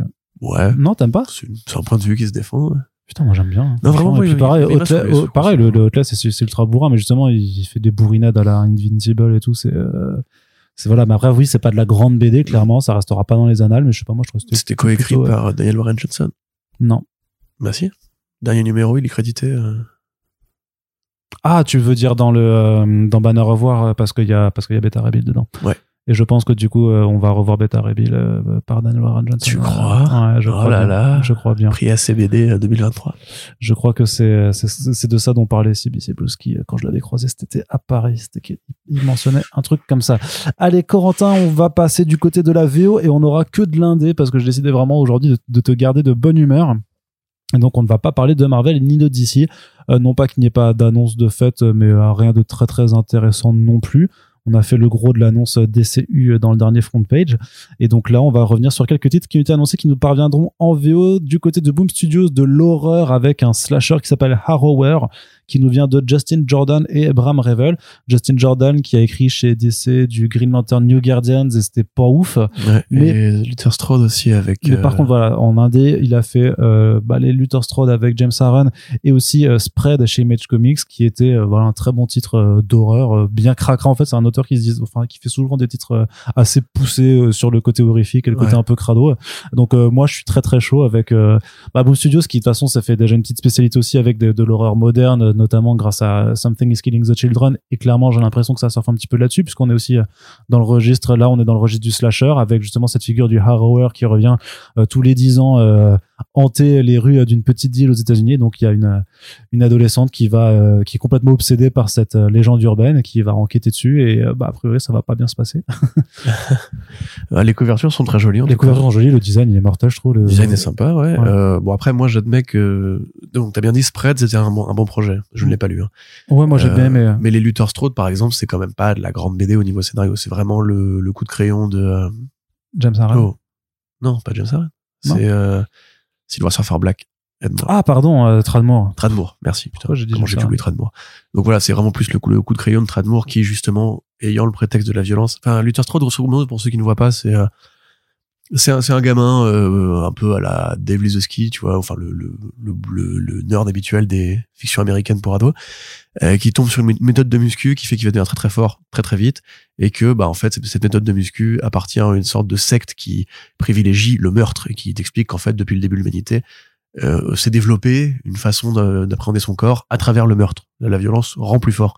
Donc c'est vraiment un truc qui est fait pour bourriner. Tu vois, le but c'est vraiment juste de laisser Tradmore éclater des gueules et faire des, des torsions pas possibles et tout. Donc oui, de ce point de vue-là, c'est un mec qui aime bien quand ça gicle. Euh, donc euh, le voir sur c'est une histoire d'horreur, ouais, ouais. Le voir sur une histoire d'horreur, du coup, c'est assez assez logique. Euh, c'est c'est quoi, c'est quatre numéros, euh, Ouais, c'est c'est une mini-série, hein, c'est quatre numéros. Bon, si- moi, moi, si ça n'engage à rien et que ça peut être sympa, mettre un peu de barbarie, pourquoi pas? Non, parce que Barbaric, c'est chez Volt Studios, ça n'a rien à voir. Ouais. C'est avec une H qui Ah, C'est parle. vrai que ça n'a rien à voir du coup. Non. Scénarine à voir. Rien qu'à voir, scénarine. scénarine à voir. Ça dure en plus ce truc-là. c'est- Il est encore sur Pérus, vous avez vu Allons. Allez, vas-y, vas-y, enchaîne. Je te parie qu'il faut vraiment de la coke. Allons. Scénarine à voir. Quoi ah, Scénarine à voir. C'est bon Rien qu'à voir, scénarine. je, je rentre chez moi. C'est- Il est excellent, c'est le Spielberg, c'est le, avec le cinéma. c'est- c'est- Mais c'est Spielberg. Il est relou. Arnaud, la suite du programme, qu'est-ce que c'est? Arrête de scroller bêtement sur ton ordi, ça, Oui, ça sert absolument à rien. le mec, il est là, il scrolle de haut en bas depuis tout à l'heure. Oui. Et, et, et- Oui, parce que j'essaie de. c'est quoi la suite du sketch du chat de Pérus? C'est ça, c'est exactement ça. Oh non, pas un film polonais. Il parle que de pommes, de, terre et lutte contre la dictature. Ouais, pommes de terre et contre la Et dictature. voilà, voilà d'ailleurs le réalisateur qui va vous dire bonjour monsieur Spielberg. Eh, bonjour, eh, pomme de terre et lutte contre la dictature. Incroyable. Donc, alors la suite du programme, qu'est-ce que c'est c'est Rick Remender. Remender, oui. Rick Remender et Max Fiumara qui annoncent The Sacrificers, les sacrificeurs, euh, pour le FCBD 2023 chez Image Comics. Ouais, donc c'est l'amorce d'une nouvelle euh, création originale chez Rick Remender, la nouvelle cuvée Remender après euh, Rightful Thirst for Vengeance, une soif légitime de, de vengeance. Et The Scumbag. c'était encore avant? Ouais. Mais t'as aimé Euh, euh, d'ailleurs euh, Righteous for Bluff Bah c'est- c'est bien, enfin c'est bien dessiné, c'est une vraie bonne BD d'ambiance. On en parlera en back chose. Oui. Pourquoi tu me fais chier Mec, je m'arrête pour commencer une critique. pour le teasing. Non, enfin en fait c'était bien, mais c'était peu verbeux, je trouve. Et c'est dommage en très fait, peu parce que verbeux. Rick Remender, il a un talent pour les dialogues aussi. Enfin pour les interactions euh, humaines, c'est un peu le tout propos de Black Science. C'était très, Deadly Class. très cinématographique. Tout à fait. Bon, de toute façon, je pense que ça a été fait avec un- une intention en tête, on va dire, soit de rendre hommage, soit un jour de peut-être, on verra. Être adapté. Voilà, avec euh, l'acteur euh, coréen. Là, voilà, c'est ça. ou, ou Benedict Wong. Pour moi, les, les deux correspondent. Mm. Tu le bien, Benedict Wong. Oui, mais je veux dire que physiquement Wong pour déjà, moi, c'est- un mec de l'humour. Euh, là, en l'occurrence, donc c'est un truc euh, qui a l'air de chercher dans euh, une fiction un peu plus young adult, puisque ça ressemble un petit peu au, Hunger Games justement. euh, C'est donc un monde euh, futuriste dans lequel une oligarchie de cinq ou six grandes familles euh, toutes puissantes, les 1%, euh, ont, ont réparé le monde. C'est-à-dire qu'en fait, ils ont, euh, ils, ils ont résolu tous les problèmes de la société. Et en échange, bah, ils demandent un petit tribut euh, au reste de l'humanité qui est que les premiers-nés de chaque famille, enfin même des enfants en fait de chaque famille, vont là être envoyés en sacrifice pour euh, le plaisir de ces puissants. On sait pas exactement, on sait pas exactement ce qu'ils en font, s'ils les font combattre, s'ils les, s'ils couchent avec ou s'ils les mangent, tu vois, on sait pas exactement. C'est dégueulasse. Donc, euh... pourquoi je travaille avec toi déjà? Euh, Donc, Parce que je te paye. on pourra en reparler. Donc euh, voilà, donc c'est effectivement un concept assez euh, assez logique dans la carrière de Remender. C'est toujours ce côté critique sociale, retour à l'adolescence, comme pour Deadly Class. Euh, une allégorie qui passe plus par un monde de fantaisie en l'occurrence, puisque tout ce que je vous décris, il faut vous imaginer que c'est dans un monde où en fait ce sont des animaux anthropomorphes. Le, le héros apparemment est un petit Piaf. oiseau bleu, Mm. ouais, est très ouais. Euh, donc oui, ça a l'air chouette. Je sais pas trop quoi quoi en penser encore, parce que pff, Le visuel tu est énigmatique. si tu te demandes si ça va pas répéter un peu les trucs qu'il a déjà dit ailleurs. Euh, comme Seven to Eternity d'ailleurs quelque part. Qu'est-ce que tu peux encore rajouter là-dessus? Je trouvais que justement euh, une soif légitime de vengeance et Scumbag c'était des façons de varier un peu. Tu vois où il allait dans dans l'humour d'un côté l'humour un peu punitif Tu et l'autre, donc truc, que, euh, que c'était de la variété, oui. Comme Patrick Sébastien. Alors que là, justement, voilà, on revient à du Remender classique, histoire de genre, un nouveau monde, euh, de l'aventure, et probablement à propos, voilà, sur le, la paternité, euh, les 1%, etc., etc. Moi, ça ne me dérange absolument pas. Je suis peut-être un peu moins connaisseur du style de Fiumara. Euh, Qu'est-ce qu'il a fait, Fiumara, déjà? Euh, si je crois que tu connais Fiumara, euh, il a fait des trucs euh, avec du euh, avec Black Hammer dans Ah, c'est ça. Oui. Docteur. Ouais, c'est super beau pour le coup. Voilà. Euh, il a fait du, du BPRD aussi. Mm. Donc euh, non, mais je- on verra bien. En tout cas, la, la première couverture est plutôt jolie. Je Bah, je que trouve, penses. ouais, bah, je la trouve Peinture un peu, on dirait un truc de, C'est ce que je on disais. dirait une carte de Dixit en fait. mais euh, voilà, on dirait une petite peinture un peu jeu de plateau. Un voilà. peu, un peu, pardon, un peu. Magic the Gathering. C'est ça, ouais. Cet imaginaire là en fait. Ça sent bon. il a fait du Ep Sapien aussi. Oui, c'est vrai.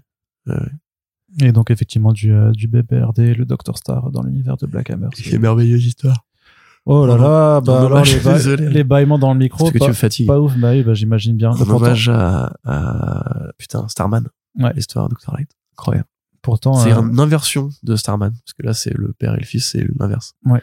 Enfin, tu lisez Starman déjà pour commencer, Allez. Jeff Robinson. lisez tout Black Hammer. et lisez hein. tout Black Hammer si ce n'est pas encore fait. Vous pouvez, c'est là, vous pouvez même la lire sans avoir lu le reste. Mm. C'est cool, non? Attendez. Eh. Pas belle la vie? Merde! Oui. Allez, Arnaud. Euh, du côté de Toi aussi, Image, fatigué, en du côté de Image, oui un petit peu. Je, te l'avoue, bah toujours. Tu me l'avoues? J'ai toujours, vrai? j'ai toujours eu des petits yeux. C'est vrai que t'as des petits yeux en général. Oui, T'as des beaux petits yeux. oui. Oh, le Bah petit oui. regard. Ouais, c'est ça. Oh, il est beau. Arnaud, la suite. Arrête de t'endormir. Réveille-toi. Mais je suis réveillé. C'est quoi la suite? C'est Image Comics encore. On va terminer avec Ouais. ce trio d'annonces pour euh, le donc et quand je dis trio d'annonces, bien entendu, je ne ferai pas de blague sur. Non, non, non, non, finis pas ta phrase. Le alors, les annonces. Les trois annonces. Il m'empêche de faire des blagues à ce, à ce Corentin. Non, non, mais je veux, je- ça, pour le coup, là, je pense que c'était trop risqué. C'est vrai? Tu veux pas que je te chante l'une de nos Voilà, je me... On le savait. Vas-y, continue. Monarch, Localman et Torrent. Donc trois titres, euh, trois propositions euh, très différentes. Donc la première c'est euh, donc c'est euh, Monarch. Donc c'est écrit par Rodney Barnes, qui est celui qui a notamment fait Philadelphia. et euh, son univers dérivé qu'il continue d'alimenter d'ailleurs sur sa plateforme Substack et qui ressemble un peu à une version horrifique de Attack the Block puisqu'on s'intéresse à en fait, à, ça se passe dans la ville de, bah, de Détroit, je crois, si je me rappelle bien. Compton. Compton, rien à voir. Le, le hood de Dr. Dre et de Kendrick. Yes. Voilà. Mais qui est aussi une ville, qui est aussi une ville qui, qui est pauvre, quoi. Oui, bien sûr. C'est un quartier pauvre, euh, majorité noire. Ouais. Voilà. Et donc, Straight out of Compton. Ouais, c'est ça. Et donc dans, dans ce quartier-là, en fait, bah, une force, une force extraterrestre qui va arriver pour un peu euh, zigouiller tout le monde. Et donc on va s'intéresser, voilà, à un groupe d'adolescents euh, qui a déjà pas mal de problèmes avec les gangs locaux euh, dans leur ville, bah, être euh, encore plus dans la mouise avec ces aliens. Donc euh, je sais pas si si euh, Ouais, ça peut être chouette. Bah, Ma- Barnes, il est engagé sur euh, tout, tout, tout- toute cette thématique. Ce sera de l'horreur ou plutôt de la SF sociale, ce qui est plutôt intéressant. Ouais. C'est vrai que euh, précisément Compton, en plus, c'est une, donc c'est de par son historique musical, une ville qui représente très bien une certaine façon d'être pauvre et noire aux États-Unis. euh, dans l'inconscient collectif, donc ça peut être super euh, super cool. Qui c'est qui qui gratouille? Alex Lins que je connais pas. Alex Lins, qu'est-ce qu'il a fait cette personne? Alex Lins, New Mutants apparemment. il a fait du New Selon. Mutants euh, et il va faire euh, justement la mini-série à Patsy Walker euh, Hellcat de Christopher Cantwell qui arrive chez, Ah, chez Marvel. Très bien. Comme ça on la place. Ok ensuite. Et l'autre, donc l'autre titre qui s'appelle Localman, euh, c'est donc de Tim Seeley et Tony Flix. Tony Flix euh, qui a fait Stray Dogs notamment chez Image Image Comics. Donc là c'est c'est entre c'est un mélange de polar et de super-héros puisqu'on s'inté- on s'intéresse pardon à euh, Jack Xavier euh, surnommé Cross Jack qui est un super-héros euh, qui fait partie du, du groupe Third Gen dans, dans cet univers. Sauf que en fait euh, suite à une controverse euh, ce qui dérape en fait il est retourné euh, enfin il est forcé de retourner vivre chez ses parents et de et de, bah, de, laisser tomber un petit peu le ce côté là de de, euh, de super héros et euh, bah en fait il y a des cadavres qui vont commencer à apparaître dans sa ville. Et donc ben ça va être l'occasion de reprendre du service mais certainement euh, plus façon euh, vigilante que vrai justicier en cap et collant mais par contre ce qui est intéressant c'est qu'en fait c'est un numéro euh, en flipbook dont en fait l'histoire à présente sera illustrée euh, donc par Tim Seeley qui qui qui qui écrit non pardon ce sera dessiné par Flix pardon l'histoire principale. Par contre les flashbacks qui s'intéressent justement à l'époque où il était le super héros donc de, de Surgeon bah là ce sera ce sera illustré par euh, Tim Seeley donc un, un livre à lire dans, dans les deux sens euh, pour avoir les, les, les deux pans de l'histoire. Ça me fait un peu penser à Trillium euh, de Jeff Lemire qui avait aussi ce côté euh, Ah où ouais, fallait tiens, euh, où fallait le lire euh, dans un sens puis dans l'autre. Et euh, bah voilà, moi je trouve que c'est plutôt original comme comme façon de faire. Ça- on le voit pas souvent, c'est pas enfin c'est pas quelque chose qui n'a jamais été fait, mais en tout cas on le voit peu souvent à, à être fait. Euh, bah, c'est- oui, c'est quand même, ça existe, hein, tu vois. euh, Oui, je oui. pense à, comment ça s'appelle, Suprême, par exemple, là. Enfin, le concept est un peu différent, mais tu prends, par exemple, cette série-là de Alan Moore. À chaque numéro, t'avais, en fait, euh, alors, du coup, je ne sais plus si le dessinateur variait à l'époque. Je crois que c'était peut-être, peut-être Chris Prowse. Mais enfin, on vérifiera à la limite. Ou pareil, dans chaque numéro, en fait, t'avais des flashbacks qui étaient dessinés en mode Silver Age. Où, du coup, ça te reprenait, en fait, toute l'histoire de, bah, de Superman, version euh, Mort Weisinger, version Silver Age, version tout ça version euh, Justice League de l'époque, version même Batman de, Bob Kane et tout, tu vois, et c'était vraiment super, euh, parce que tu pouvais ne pas lire ces passages à la limite, mais il y avait vraiment une sorte de chassé croisé entre la modernité, qui en plus était vraiment à l'époque du muscle et tout, et euh, ce truc-là qui était, était assez génial. Du coup, j'ai pas du tout parlé de Local Man. Euh, ça a l'air pas mal. Écoute, moi j'aime bien le concept. Je trouve que Tim Seeley, bon, lui manque encore un peu un truc euh, qui, qui le rendrait vraiment indispensable sur le marché de l'indé actuel, contrairement à Tynion Ford, alors qu'ils ont un peu commencé ensemble justement dans l'écurie Batman de Snyder. Euh, je sais qu'il y a beaucoup de fans de hack and slash, enfin pas du genre de jeu vidéo hack and slash, mais de la série Axe slash slash, qui est sa série d'horreur euh, un peu ultra connue. Euh, je crois que Kachu était ultra fan de ça par exemple. Ouais. Mais euh, voilà, c'est apparemment sa bonne réputation, donc pourquoi pas euh, essayer de se remettre un petit peu à lire, à lire du Silly. Euh, et sinon, bah Flix, euh, j'admets encore une fois que c'est malheureusement, j'étale mon inculture, mais c'est pas un mec que je connais très très bien. Stray Dogs. Stray Dog, j'ai pas lu, j'ai pas lu Stray Dog. Stray Dogs, c'est euh, le, Dogs. le polar, tu sais, façon, façon euh, Silence des agneaux, mais avec des chiens. Tu sais, dans les. euh, Mais si, en plus, on en avait parlé dans un Back Issues t'as- t'avais dû, t'avais dû donc lire les premiers numéros. Ah, un truc le mec à la Don Bluff là? Ouais. Ok, ah oui oui, ah oui. Bah, c'est bien, c'est joli. Enfin, dans mon souvenir, c'était joli. Oui, oui, mais c'est surtout qu'il écrivait, quoi. Donc, euh, c'est. euh, mais euh, je sais pas, c'était. Ouais, c'était super chouette, quoi. Donc, moi, je suis plutôt. Enfin, c'est deux, deux personnes qui sont plutôt talentueuses, qui sont. Il a fait du Mon Petit Poney aussi, beaucoup apparemment. Et il a fait une série qui s'appelle Boo, le chien le plus mignon du monde. Que je pourrais t'offrir si tu veux. Bah oui. Allez, Boo, oui. Non. Il s'appelle Boo. Oui. Ouais, c'était rigolo. Non, pas. Oh, Aujourd'hui, tu n'as pas le droit de me donner un seul euh, conseil Je sur le. pense que ma vanne sur la variété était quand même assez incroyable. Dites-le dans les commentaires. Non, en fait, le dites pas parce que je- chaque fois qu'il fait une saloperie comme ça, vous dites ouais, trop drôle Arnaud et tout. Et du coup, c'est moi qui souffre après. Donc, je vais vous envoyer mes factures de thérapie. Et il a l'air outré. Mais je suis outré. Mais ouais, ouais. Allez, Je suis outré par ce que tu dis. Et donc le dernier titre qui arrive, Ouais. ça s'appelle Torrent et ça n'a rien à voir avec du peer-to-peer puisque euh, c'est de euh, Michel Metcalf. Euh, non, pardon, oh j'y arrive vraiment pas. C'est de Mark Guggenheim, pardon. Oui. Donc le célèbre Scénariste de de, Arrow. de Arrow, mais aussi de X-Men Gold. Hein. Il a, il a, c'est quand même- Mm. quand même quelqu'un qui a fait beaucoup de comics. Du film Prophète. Et c'est dessiné par euh, Justin Greenwood, qui a fait notamment euh, euh, des, des euh, The Old Guard Tales Through Times, euh, donc l'anthologie dérivée du titre de Greg Rucka et Landro Fernandez. Les deux ont déjà bossé ensemble sur une série qui s'appelle Resurrection et qui ne parle pas de Jésus. Mais donc avec Torrent, on sera, on s'intéresse donc à une jeune super-héroïne qui s'appelle Michelle Metcalf, euh, dont le surnom est Cracker Jack, et euh, qui en fait hein, va être frappée de plein fouet par une tragédie euh, un beau jour et qui va complètement abandonner le côté super-héros pour passer vraiment du côté full justicier, façon qui casse, façon très violent. Et bah on va voir le, passage d'un côté à l'autre.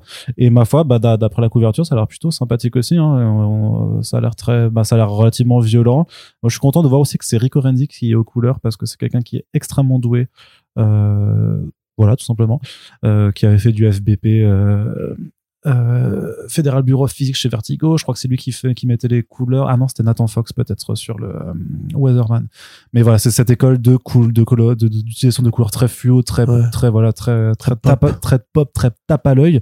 Mais Très et- bonbon, très acidulé. voilà, Électrique. mais euh, mais très bien quoi très très bien donc euh, autant Guggenheim je vous avoue que forcément le passif Arrow fait que on se méfie toujours un petit peu de, de ce bonhomme là mais mais mais c'est pas forcément un mauvais scénario dans la BD c'est pas forcément euh, un, un mauvais bougre Bah, c'est pas non plus un excellent bougre. Hein. euh, Bah toi tu toi tu disais quand même souvent, je comprends pas pourquoi il est pas nommé aux Eisner. C'est ça que j'ai dit Mm. plusieurs fois dans des situations très étranges. Je sais pas pourquoi j'ai dit ça d'ailleurs. Qu'est-ce qui m'a pris? La drogue. euh, Non, en vrai, même Guggenheim, c'est pas un très bon auteur de BD non plus. Hein. Bon ça va. Ah non, mais tu les as pas lus ces BD, frère. euh, tu... Si j'en ai lu. Vas-y. Non. Non, voilà. Tu vois. Alors déjà, quand on dit pas, quand on sait pas, on ferme sa gueule. hein. Et ensuite, tu m'as saoulé avec tes blagues sur la variété là. X-Men Gold, Donc- ça va, c'était pas nul. Non, mais c'est pas que c'est nul, c'est juste pas. euh, C'était pas ouf. pas incroyable, pas- quoi. Oui, oui, bah on- tout le monde ne peut pas être Alan Moore. c'est malheureusement vrai. C'est Mais triste. on, on s'ennuierait. Mais t'imagines, en on fait. serait tous Alan Moore, comme on s'ennuierait, on serait tous. De toute façon, déjà, on, déjà, on serait tous misanthropes. Mais tu veux dire vraiment physiquement, on serait tous à l'amour. En plus, Ce serait ouais, un peu compliqué pour euh, plein de trucs. on serait tous barbus. c'est ça. Oui, bref. Euh, non, mais c'est, il y a même pas qu'il y a un monde entre Alan Moore et Mark Guggenheim, tu vois, il y a d'autres scénaristes qui sont un peu plus doués que lui, c'est, c'est juste pas un très bon auteur en général. Et en l'occurrence, bah, Greenwood, moi, c'est pareil, je suis pas un grand fan de son trait. Ouais. J'avais essayé de lire Crone, je crois que c'était le truc avec la, la vieille, euh, les sorcières, enfin, l'espèce de vieille héroïne de fantasy. Moi, c'est pas, la, la, la Donc D3, toi, c'est t'es celui pas qui m'intéresse le moins. C'est celui qui t'intéresse le moins. Clairement, c'est ce qu'on a compris. Parce que là, t'étais clairement genre. Je te le dis. euh, Ouais. Je pense Je te le qu'on dis clairement. qu'on avait deviné. mais En tout cas, ça, ça montre que chez Image Comics, il y a quand même toujours, euh, Mais lisez, hein, du Guggenheim, et dites-moi si, si je me trompe, peut-être qu'en fait, je passe à côté d'un truc de ouf. il y a toujours des nouveautés en tout cas. C'est vrai que c'est beau. T'as oublié Almighty d'ailleurs. Ouais, De Ed Laroche. j'ai- pas oublié parce que c'est une mini-série. Euh, mais que- le nom Ed Laroche, c'est c'est joli. Ed Laroche, tu vois, c'est rigolo. Euh, un mec qui fait des BD un peu sur, euh, on va dire, l'alerte climatique et qui là bah, va faire une BD qui imagine l'Amérique du futur. Une Amérique très réaliste, dans lequel en fait on Tout le monde est mort. Donc voilà, ça fait beaucoup de petites créations qui arrivent sur le marché de l'indé, marché vivant, marché qui est prêt à se renouveler comme chaque année. On est content, ça fait plaisir. On espère que tout ça sera très bien. Très très bien. Et Corentin, c'est là-dessus qu'on va terminer la partie comics de ce front page pour aller regarder du côté des adaptations ce qu'il se passe. Et je vais te le donner en mille. Corentin, devine ce qu'il se passe du côté des adaptations. Ah, il se passe des trucs. Eh bien, figure-toi que euh, la euh, PDG de Warner Bros. Television Studios a dit qu'ils allaient signer bientôt un gros contrat avec Amazon pour du euh, content, du, du contenu DC Comics en animation, ce qui laisse sous-entendre que potentiellement euh, la série Batman Cape Crusader de Bruce Timm pourrait arriver euh, genre sur Prime Video, euh, puisqu'on sait que du côté de Warner en fait, euh, notamment pour ce qui est HBO Max, il y a pas mal de contenus en fait qui ont été pas annulés, mais en fait sur lesquels HBO Max a dit a décidé de ne pas suivre la production et la diffusion pour justement en fait euh, trouver en fait Faire un meilleur coproduction. voilà faire de la coproduction et, et trouver en fait un, un meilleur arrangement financier euh, en allant euh, revendre les dix contenus à d'autres plateformes puisque vous le savez c'est la guerre des plateformes aujourd'hui hein, c'est enfin elle est en train de se tasser parce Ça, que c'est la guerre entre Disney Plus et Netflix. Hein. Prime Video, ils en ont rien à foutre, je pense. À bah, Prime. Video en fait avec le nombre d'abonnés Prime c'est eux qui sont tout devant Oui, c'est justement ce que je te dis. Mais même à la limite, le, vu que le modèle économique de Prime Video n'est pas en fait de gagner de l'argent sur les abonnements, mais de fidéliser les gens vers le système de Prime. D'ailleurs, enfin, quand tu vois ce que coûte la plateforme, c'est ridicule en vérité. Ils sont pas dans la même course, à mon avis. Moi, c'est pas, pas le même délire. Mais voilà, toujours est-il qu'en tout cas, du côté de Warner, on s'est rendu compte qu'en fait, bah, euh, tu perds de l'argent en produisant plein de contenus originaux pour ta plateforme qui est jamais rentabilisée par les abonnements. Et donc, c'est pour ça que, euh, de la même façon que avant la CW faisait un dublé avec la, vente des droits de diffusion à Netflix pour les séries CW, et bien là, l'idée, c'est que une partie des contenus à la base prévus pour HBO Max, en fait, sera justement distribuée euh, sur d'autres plateformes. Euh, et quelque part, euh, c'est même pas stupide dans le sens que la marque DC, tu peux la retrouver un petit peu, un petit peu à droite à gauche, et que ça te permet bah, de, de, de, de, rappeler que tes personnages existent, même à des gens qui sont pas forcément fans euh, au premier abord, parce que tu peux dire que euh, Enfin, moi, je comprends toute la stratégie de Disney de dire voilà tout le catalogue Disney au même endroit et comme ça tout ce que tu veux, tes Disney, Marvel, machin, c'est au même endroit. Mais en même temps, euh, tu peux te dire mais c'est bien d'avoir des, choses un petit peu à droite à gauche comme ça, ça te permet de juste euh, euh, d'avoir une vision un peu trop centrée que sur une seule, un seul type de, contenu. Enfin, c'est comme ça que je le vois. je sais pas si, je sais pas si je me suis bien fait comprendre ou pas. Bah, j'ai j'ai décroché au milieu quand t'as commencé à faire des gestes avec tes mains en fait mais euh, enfin grosso modo tu penses que c'est bien de partager à la force plutôt que de Ouais, d'obliger les gens à être prisonniers d'une plateforme c'est ça? Voilà. mais c'est- moi je suis d'accord avec ça. Après Disney ils font pas ça juste parce que c'est des enfoirés même si ça a certainement dû jouer au bout d'un moment dans l'équation mais euh, c'est aussi que c'est logique quand t'as une plateforme de tout mettre dessus pour que les gens qui s'abonnent en aient pour leur argent. Tu on, a même régulièrement fait des reproches à Disney sur le fait qu'il manquait des contenus qui n'avaient pas été mis sur la plateforme que par exemple des vieux dessins animés ont- ont- n'ont pas encore été disponibles etc donc il y a des gens qui aiment bien ce côté euh, toolbox enfin boîte tout en un. Et c'est vrai que moi je trouve c'est intelligent de la part de Warner Bros c'est ce que fait Sony Pictures déjà hein. Sony qui fait des contrats avec un tel un tel un tel Legendary ils ont signé avec Sony tu vois par exemple Ouais. euh, Sony qui a signé avec Prime Video pour les séries euh, Spider-Man enfin, ouais. Spider-Verse Silk Spider Society. Exact. Et à côté de ça, euh, il travaille encore avec euh, Marvel Studios, qui est donc le concurrent direct, on va dire, euh, de, du groupe qui est Amazon Studios. Donc en fait, euh, non, mais moi ça me paraissait de son assez logique. C'est juste que dans l'équation, à quoi sert HBO Max du coup?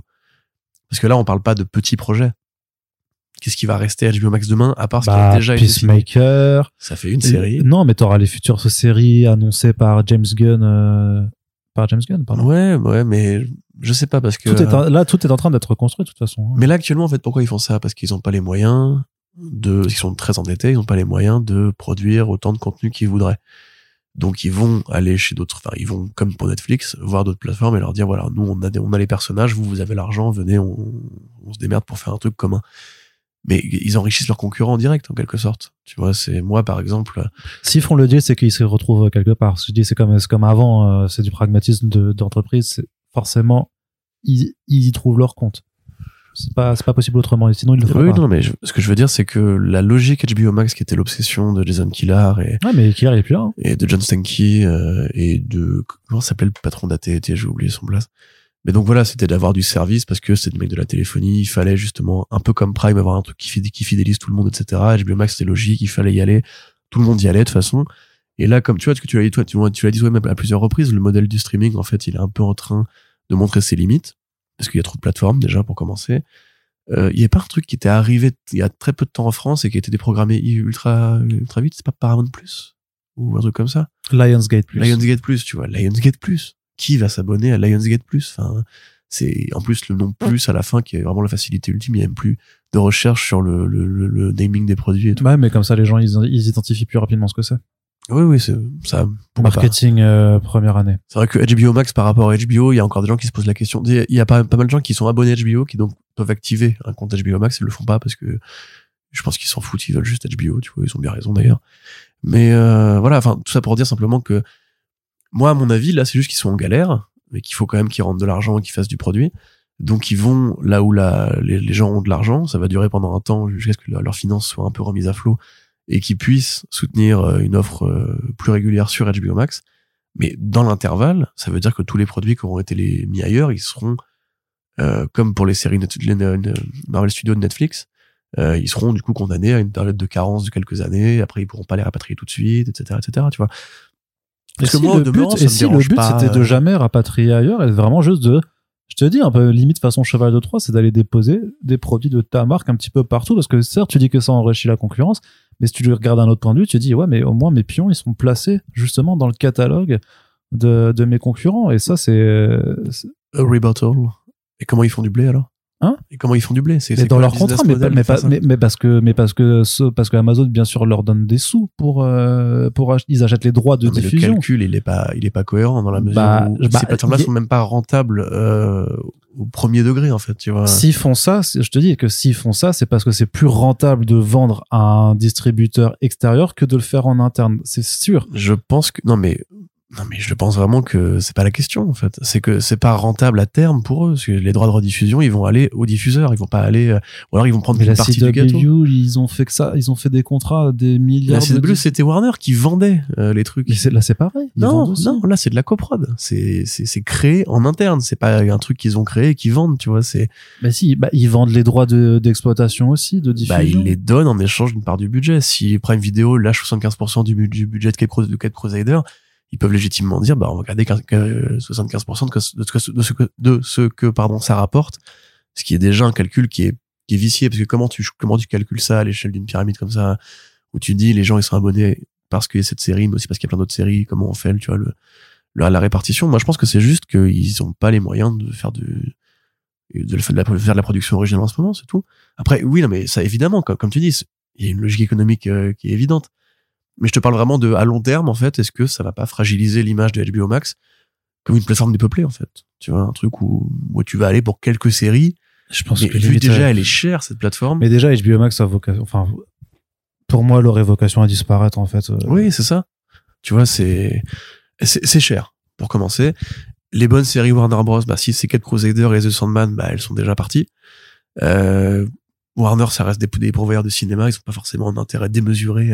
Quand tu vois, regarde là, Bob, Bob, Bob Chapek, là, on a mis un peu le nez dans les comptes. On s'est aperçu qu'en fait, là, au, dernier trimestre, il avait posté 1,5 milliard de pertes sur Disney+. Parce qu'il produit du contenu original et que voilà. Donc même Disney+, qui est quand même pas 40 milliards de séries quand même. Tu vois, c'est pas aussi, c'est pas aussi, c'est pas aussi développé que Netflix qui sort un contenu euh, tous les deux jours et tout. Même, même là, ils perdent du pognon, quoi. Et le mec, il devait maquiller les chiffres Mais tout le monde. en, pognon. prenant, en fait, les séries télé qui étaient prévues pour Disney+, en les mettant ailleurs sur Disney Channel et tout, pour ensuite les ramener sur Disney+, pour que la courbe des, des, des pertes et profits ne les intègre pas. Sinon, ça aurait été encore pire. Et donc, tu vois le truc, tu te dis, mais ça veut bien dire au bout d'un moment qu'en fait, si Warner Bros. est vraiment en galère, euh, quel est l'intérêt de maintenir HBO Max?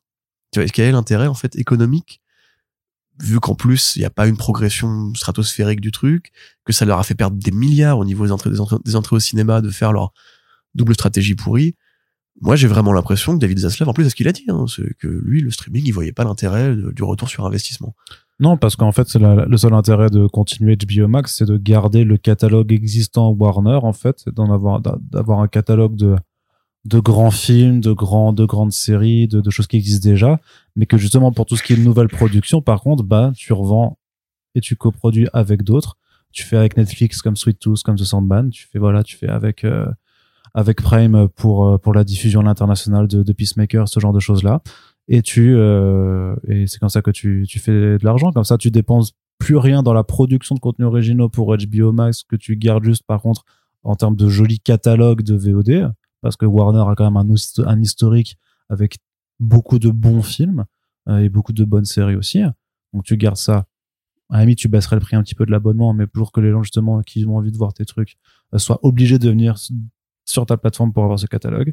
Et puis pour tout ce qui est production originale, bah tu limites euh, justement les frais en, distribuant un petit peu, enfin en faisant des deals avec euh, avec les autres, sachant qu'en plus, bah forcément, Ah, mais c'est logique. ça hein. te euh, ça te permet d'être vu euh, en tant que marque euh, C'est ailleurs. ça. Voire de, en fait, de sortir de la carte du streaming. Ça tu considères, voilà, moi, je suis votre partenaire, je suis pas votre ennemi. euh, Ouais. venez, on arrête de se tirer dans les pattes et, et on, on regarde juste tranquillement Netflix s'effondrer en prenant du popcorn et Mais ils s'effondreront pas, mais à la limite, non, moi, ça, me s'effondreront ça pas. me dérange pas de revoir un truc où il y aurait juste Netflix, Apple et Prime qui se disputent. Moi, qui- même qui- Apple, Apple pour l'instant, ils se disputent pas du tout avec les En autres. fait, Apple hein. ils s'en foutent, mais c'est vrai que Apple produit des, des, des séries que vraiment tu peux retrouver que chez eux, enfin qui sont Ouais. qui sont cool quoi. Mais par Euh, contre, tu vois, ils en ont, ils en ont 15, quoi, on va dire. Mais elles Mm. font la différence. C'est- Mm. Ils ont pas besoin, comme Netflix, de, vraiment de cracher du, du produit, quoi. Puis ah, peut-être, peut-être qu'un jour, ils finiront par, rater- par racheter un grand groupe ou un studio. Ouais, euh, à, à terme, les les autres, autres, hein. ils vont tous se racheter entre eux. Et il y aura plus qu'une seule plateforme où il y aura tout et du coup, vive la euh, Mais ça, voilà. le monopole. La licence unique, ça, fait ça. plaisir. Allez, Corentin, on continue. Euh, c'est toi qui avais fait un papier justement. On, on parlait de la CW juste avant, qui tu disais que, enfin, tu as écrit un papier qui rapporte, qui raconte que euh, l'acquisition de la CW par Nexstar en fait n'a rien coûté euh, techniquement euh, au groupe marrant. Nexstar. euh, tellement en fait la chaîne euh, perdait euh, Ouais. perdait de la thune. Ouais, ouais. Et même pire que ça, c'est qu'en fait, ils ont gagné de l'argent en rachetant la CW. Ah En fait, c'est pas un rachat. Il faut qu'on arrête de dire rachat. Ils ont acquis, en fait, les actions, bah, les 75% d'actions qui étaient détenues par, euh, donc c'est Paramount, c'est ça?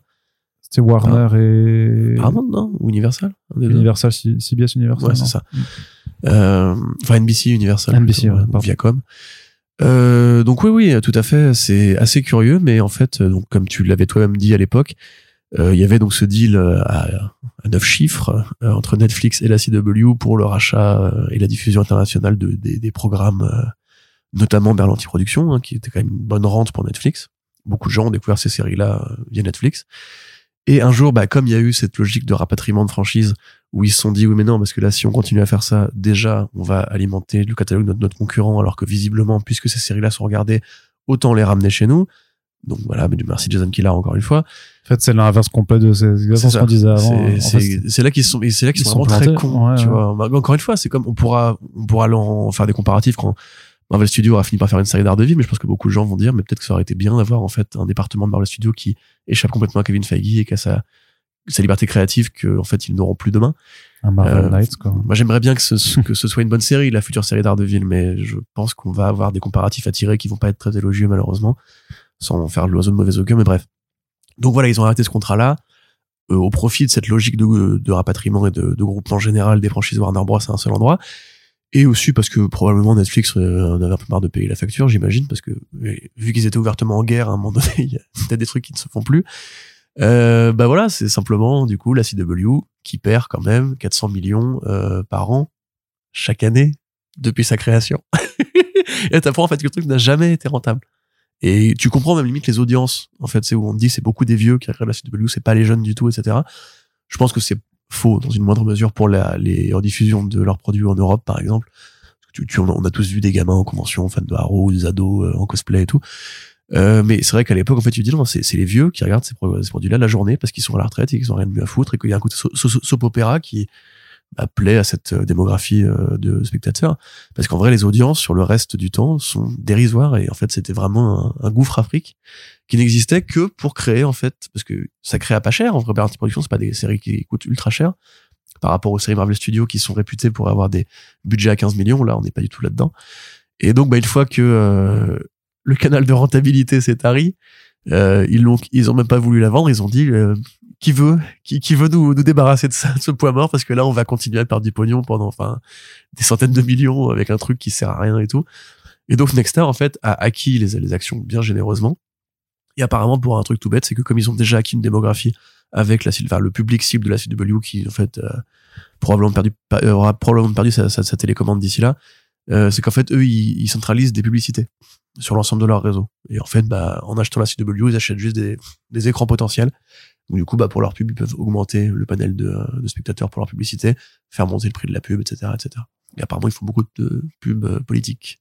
Je sais pas si c'est très rassurant, mais bref. Donc voilà, euh, et effectivement, une fois que avec les fameux, la fameuse magie des actions, euh, transactions bancaires et, boursières surtout, euh, ils se sont retrouvés avec plusieurs dizaines de millions euh, de bénéfices je crois qu'il y a un truc comme 48 millions après avoir euh, acquis les parts en fait parce que tu sais il y a des enfin je je saurais pas l'expliquer mais il y a des trucs c'est de transition de d'un portefeuille d'action à un autre qui fait qu'en fait tu as des bonus dans ces cas-là et tout. Donc euh, non seulement ça leur a rien coûté mais ils ont reçu une, petite prime avec. Genre merci pour euh, merci de nous débarrasser de ce point mort. Et par contre ça confirme du coup que c'est bien la fin des fins de la logique CW à l'ancienne. Il y aura plus enfin à moins que eux-mêmes arrive à signer un contrat avec Netflix, on sait pas, hein, c'est possible, euh, ou avec un autre diffuseur aux pages pleines. Mais par contre, ça veut bien dire qu'en fait, depuis des années, ce, ce, ce modèle Greg Berlanti, euh, on fait une série, puis on fait un spin-off, puis on fait un crossover, puis on fait une série, puis on fait un spin-off. En fait, tout ça, c'était effectivement pas rentable du tout. C'était vraiment juste parce qu'il y avait la Netflix. ça existait que parce que tu avais le deal de diffusion. Hein, voilà, mais qu'en fait, au niveau de l'économie de la télévision, c'était un modèle qui était beaucoup trop, beaucoup trop généreux, j'ai envie de dire paradoxalement, euh, pour tenir la route.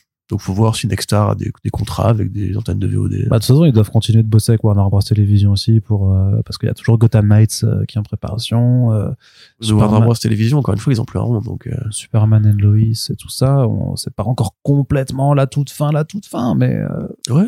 Mais tu sais que Justice You, ça, arrive.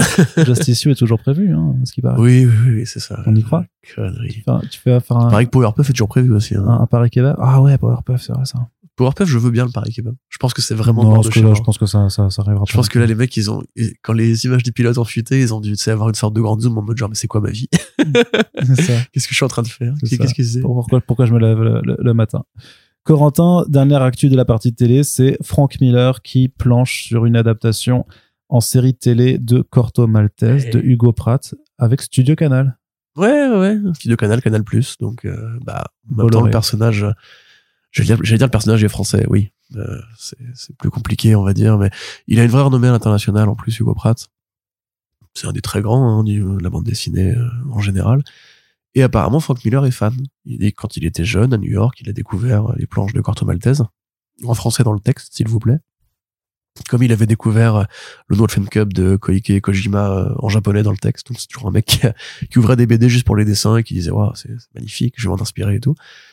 Donc euh, voilà, ils vont faire une série en six épisodes de une heure chacun, avec euh, bah, c'est même produit en fait par Frank Miller qui crée la série, qui est crédité comme créateur, crédité comme scénariste, comme producteur et qui a ramené son bras droit, euh, Thomas, ou peut-être Silène Thomas d'ailleurs, je crois qu'elle est française justement cette dame qui a fait le documentaire American Genius sur lui, qui dirige Frank Miller Inc et qui probablement doit actuellement compter son portefeuille de Solana et de Dogecoin euh, gagné sur les NFT merveilleux de Frank Miller Presents. Euh, c'est totalement gratuit, hein, je suis désolé, pardon Silène si tu m'écoutes. Euh, donc voilà, c'est donc une production franco-américaine. Euh, c'est assez curieux, je trouve, déjà que ça vienne de là, entre guillemets, que Canal se dise on va adapter Corto Maltese, pourquoi pas.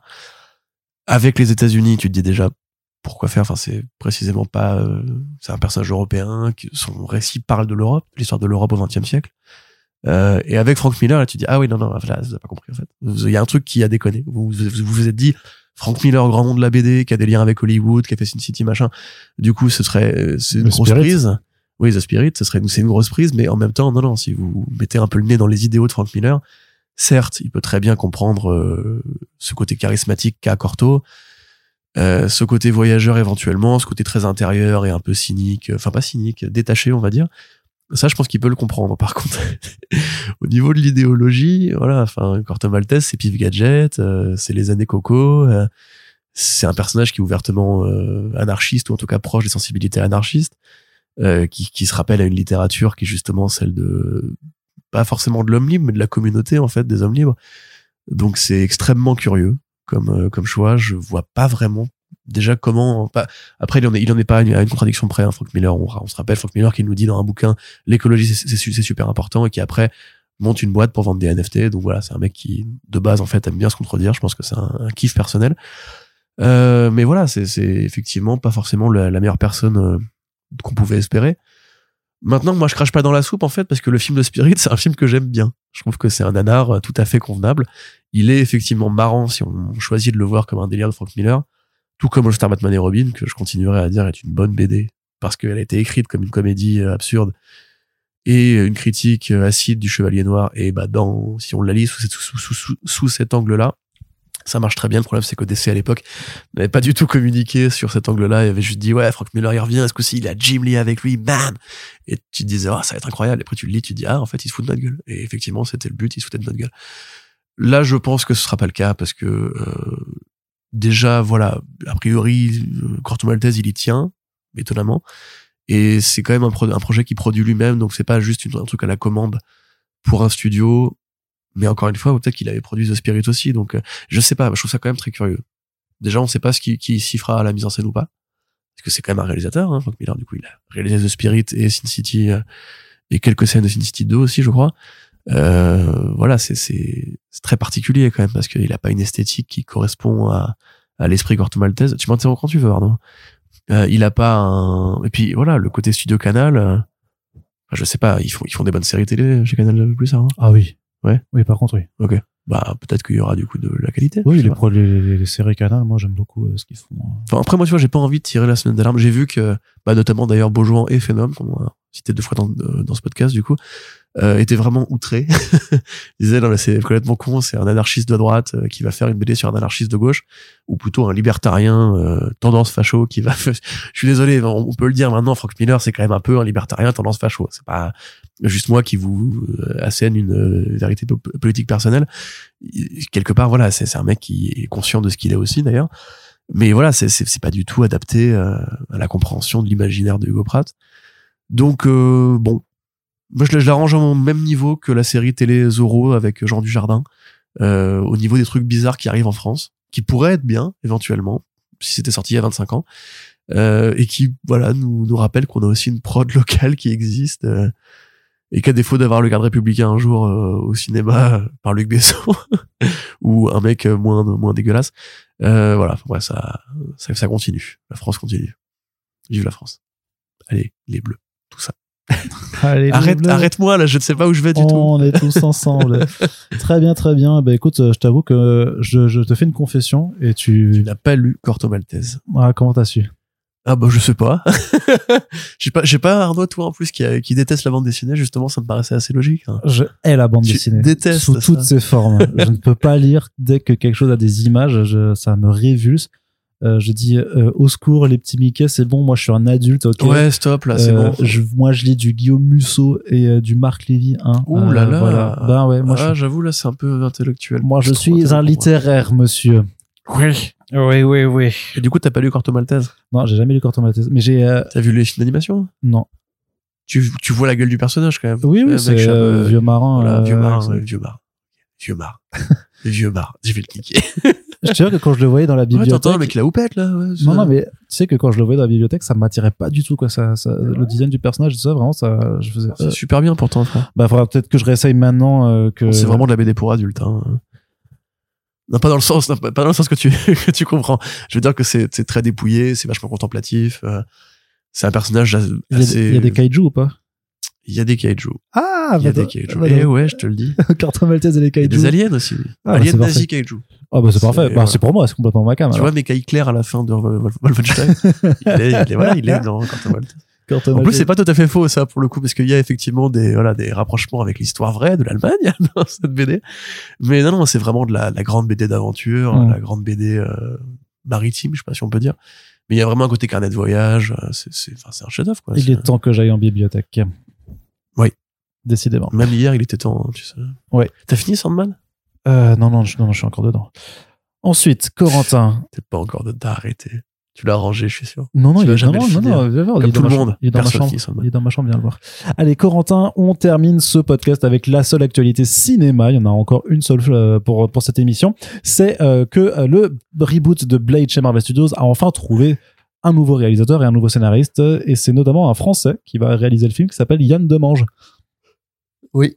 Voilà. qu'est-ce que tu qu'est-ce que tu peux me dire sur Yann Demange? On voit pas grand chose. En fait, j'ai pas vu son travail, donc. euh, Il a fait sur Lovecraft Country, donc euh, t'as t'as Ah oui, vu c'est son vrai, t'as travail. raison. Il a fait effectivement cet épisode-là. Je pensais au film avec euh, O'Connell qu'il avait fait. Ouais. C'est la momie. Excellent. Non mais l'acteur Jack O'Connell, euh, 97, je crois que s'appelle le film. 97. 97. Ah, mais je l'ai vu dans ce cas. C'était bien ça. Vas-y, développe. Bah non, mais juste que c'était bien. C'était le film euh, avec le gamin qui est recherché là par des, euh, par des espions. Je crois que c'est ça. Hein. Ouais.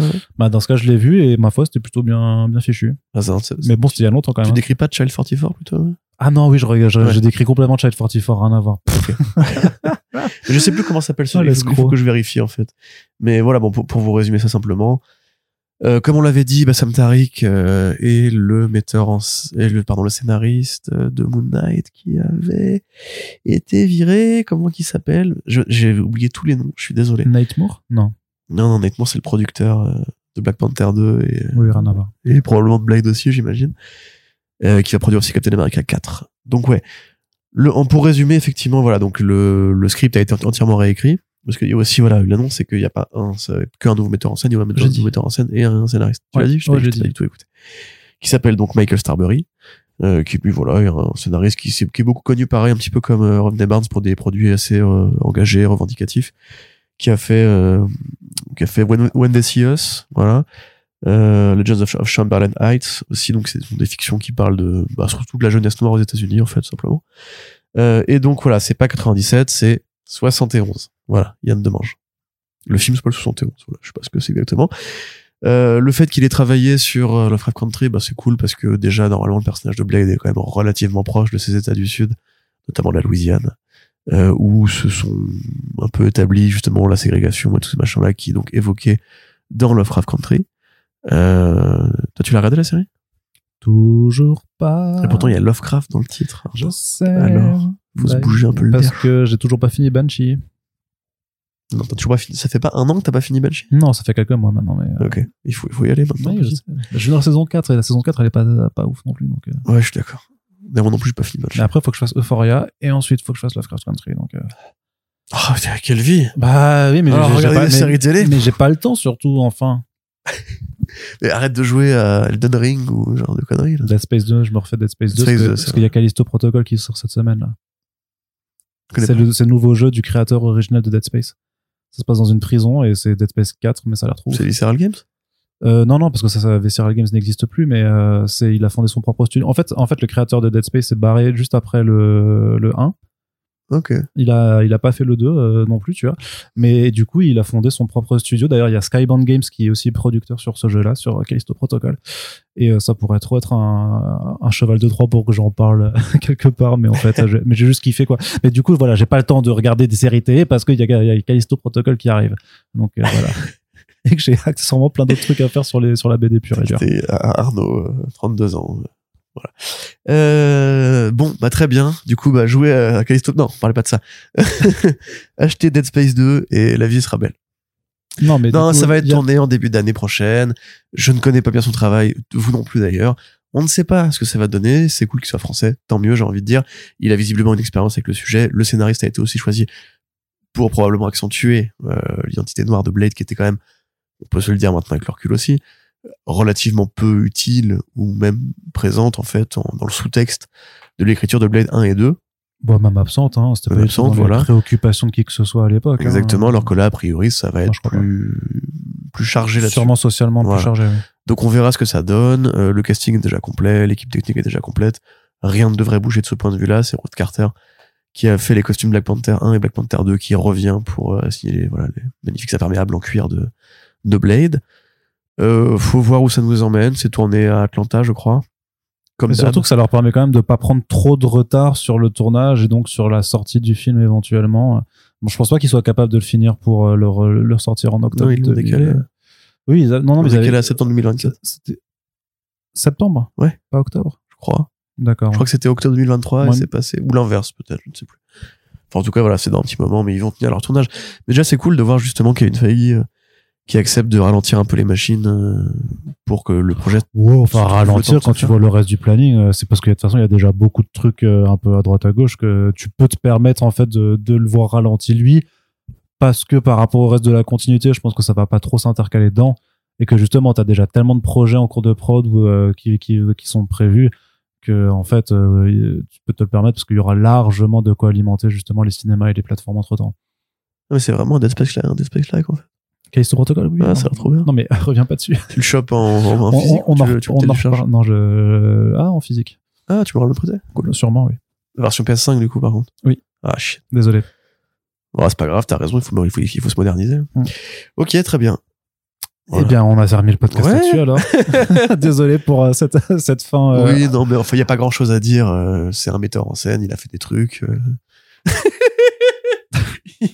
il va faire Blade. Vous sentez quand, quand, quand Corentin n'est pas passionné non plus, euh, ça, ça peut s'entendre un Bah, petit tu peu. peux mais- m'aider aussi, Oui, non, bah, et, et- oh, oh, oh, oh. Hein, tu fais une blague sur la variété encore ou- Oui, c'est ça, voilà. Ça sera très bien. Ça sera plus varié. Allez, Corentin, on a terminé pour ce podcast. Donc, on vous remercie tout simplement de nous avoir écoutés. Je vous refais pas le laïus. On s'excuse. même- Ouais, on s'excuse.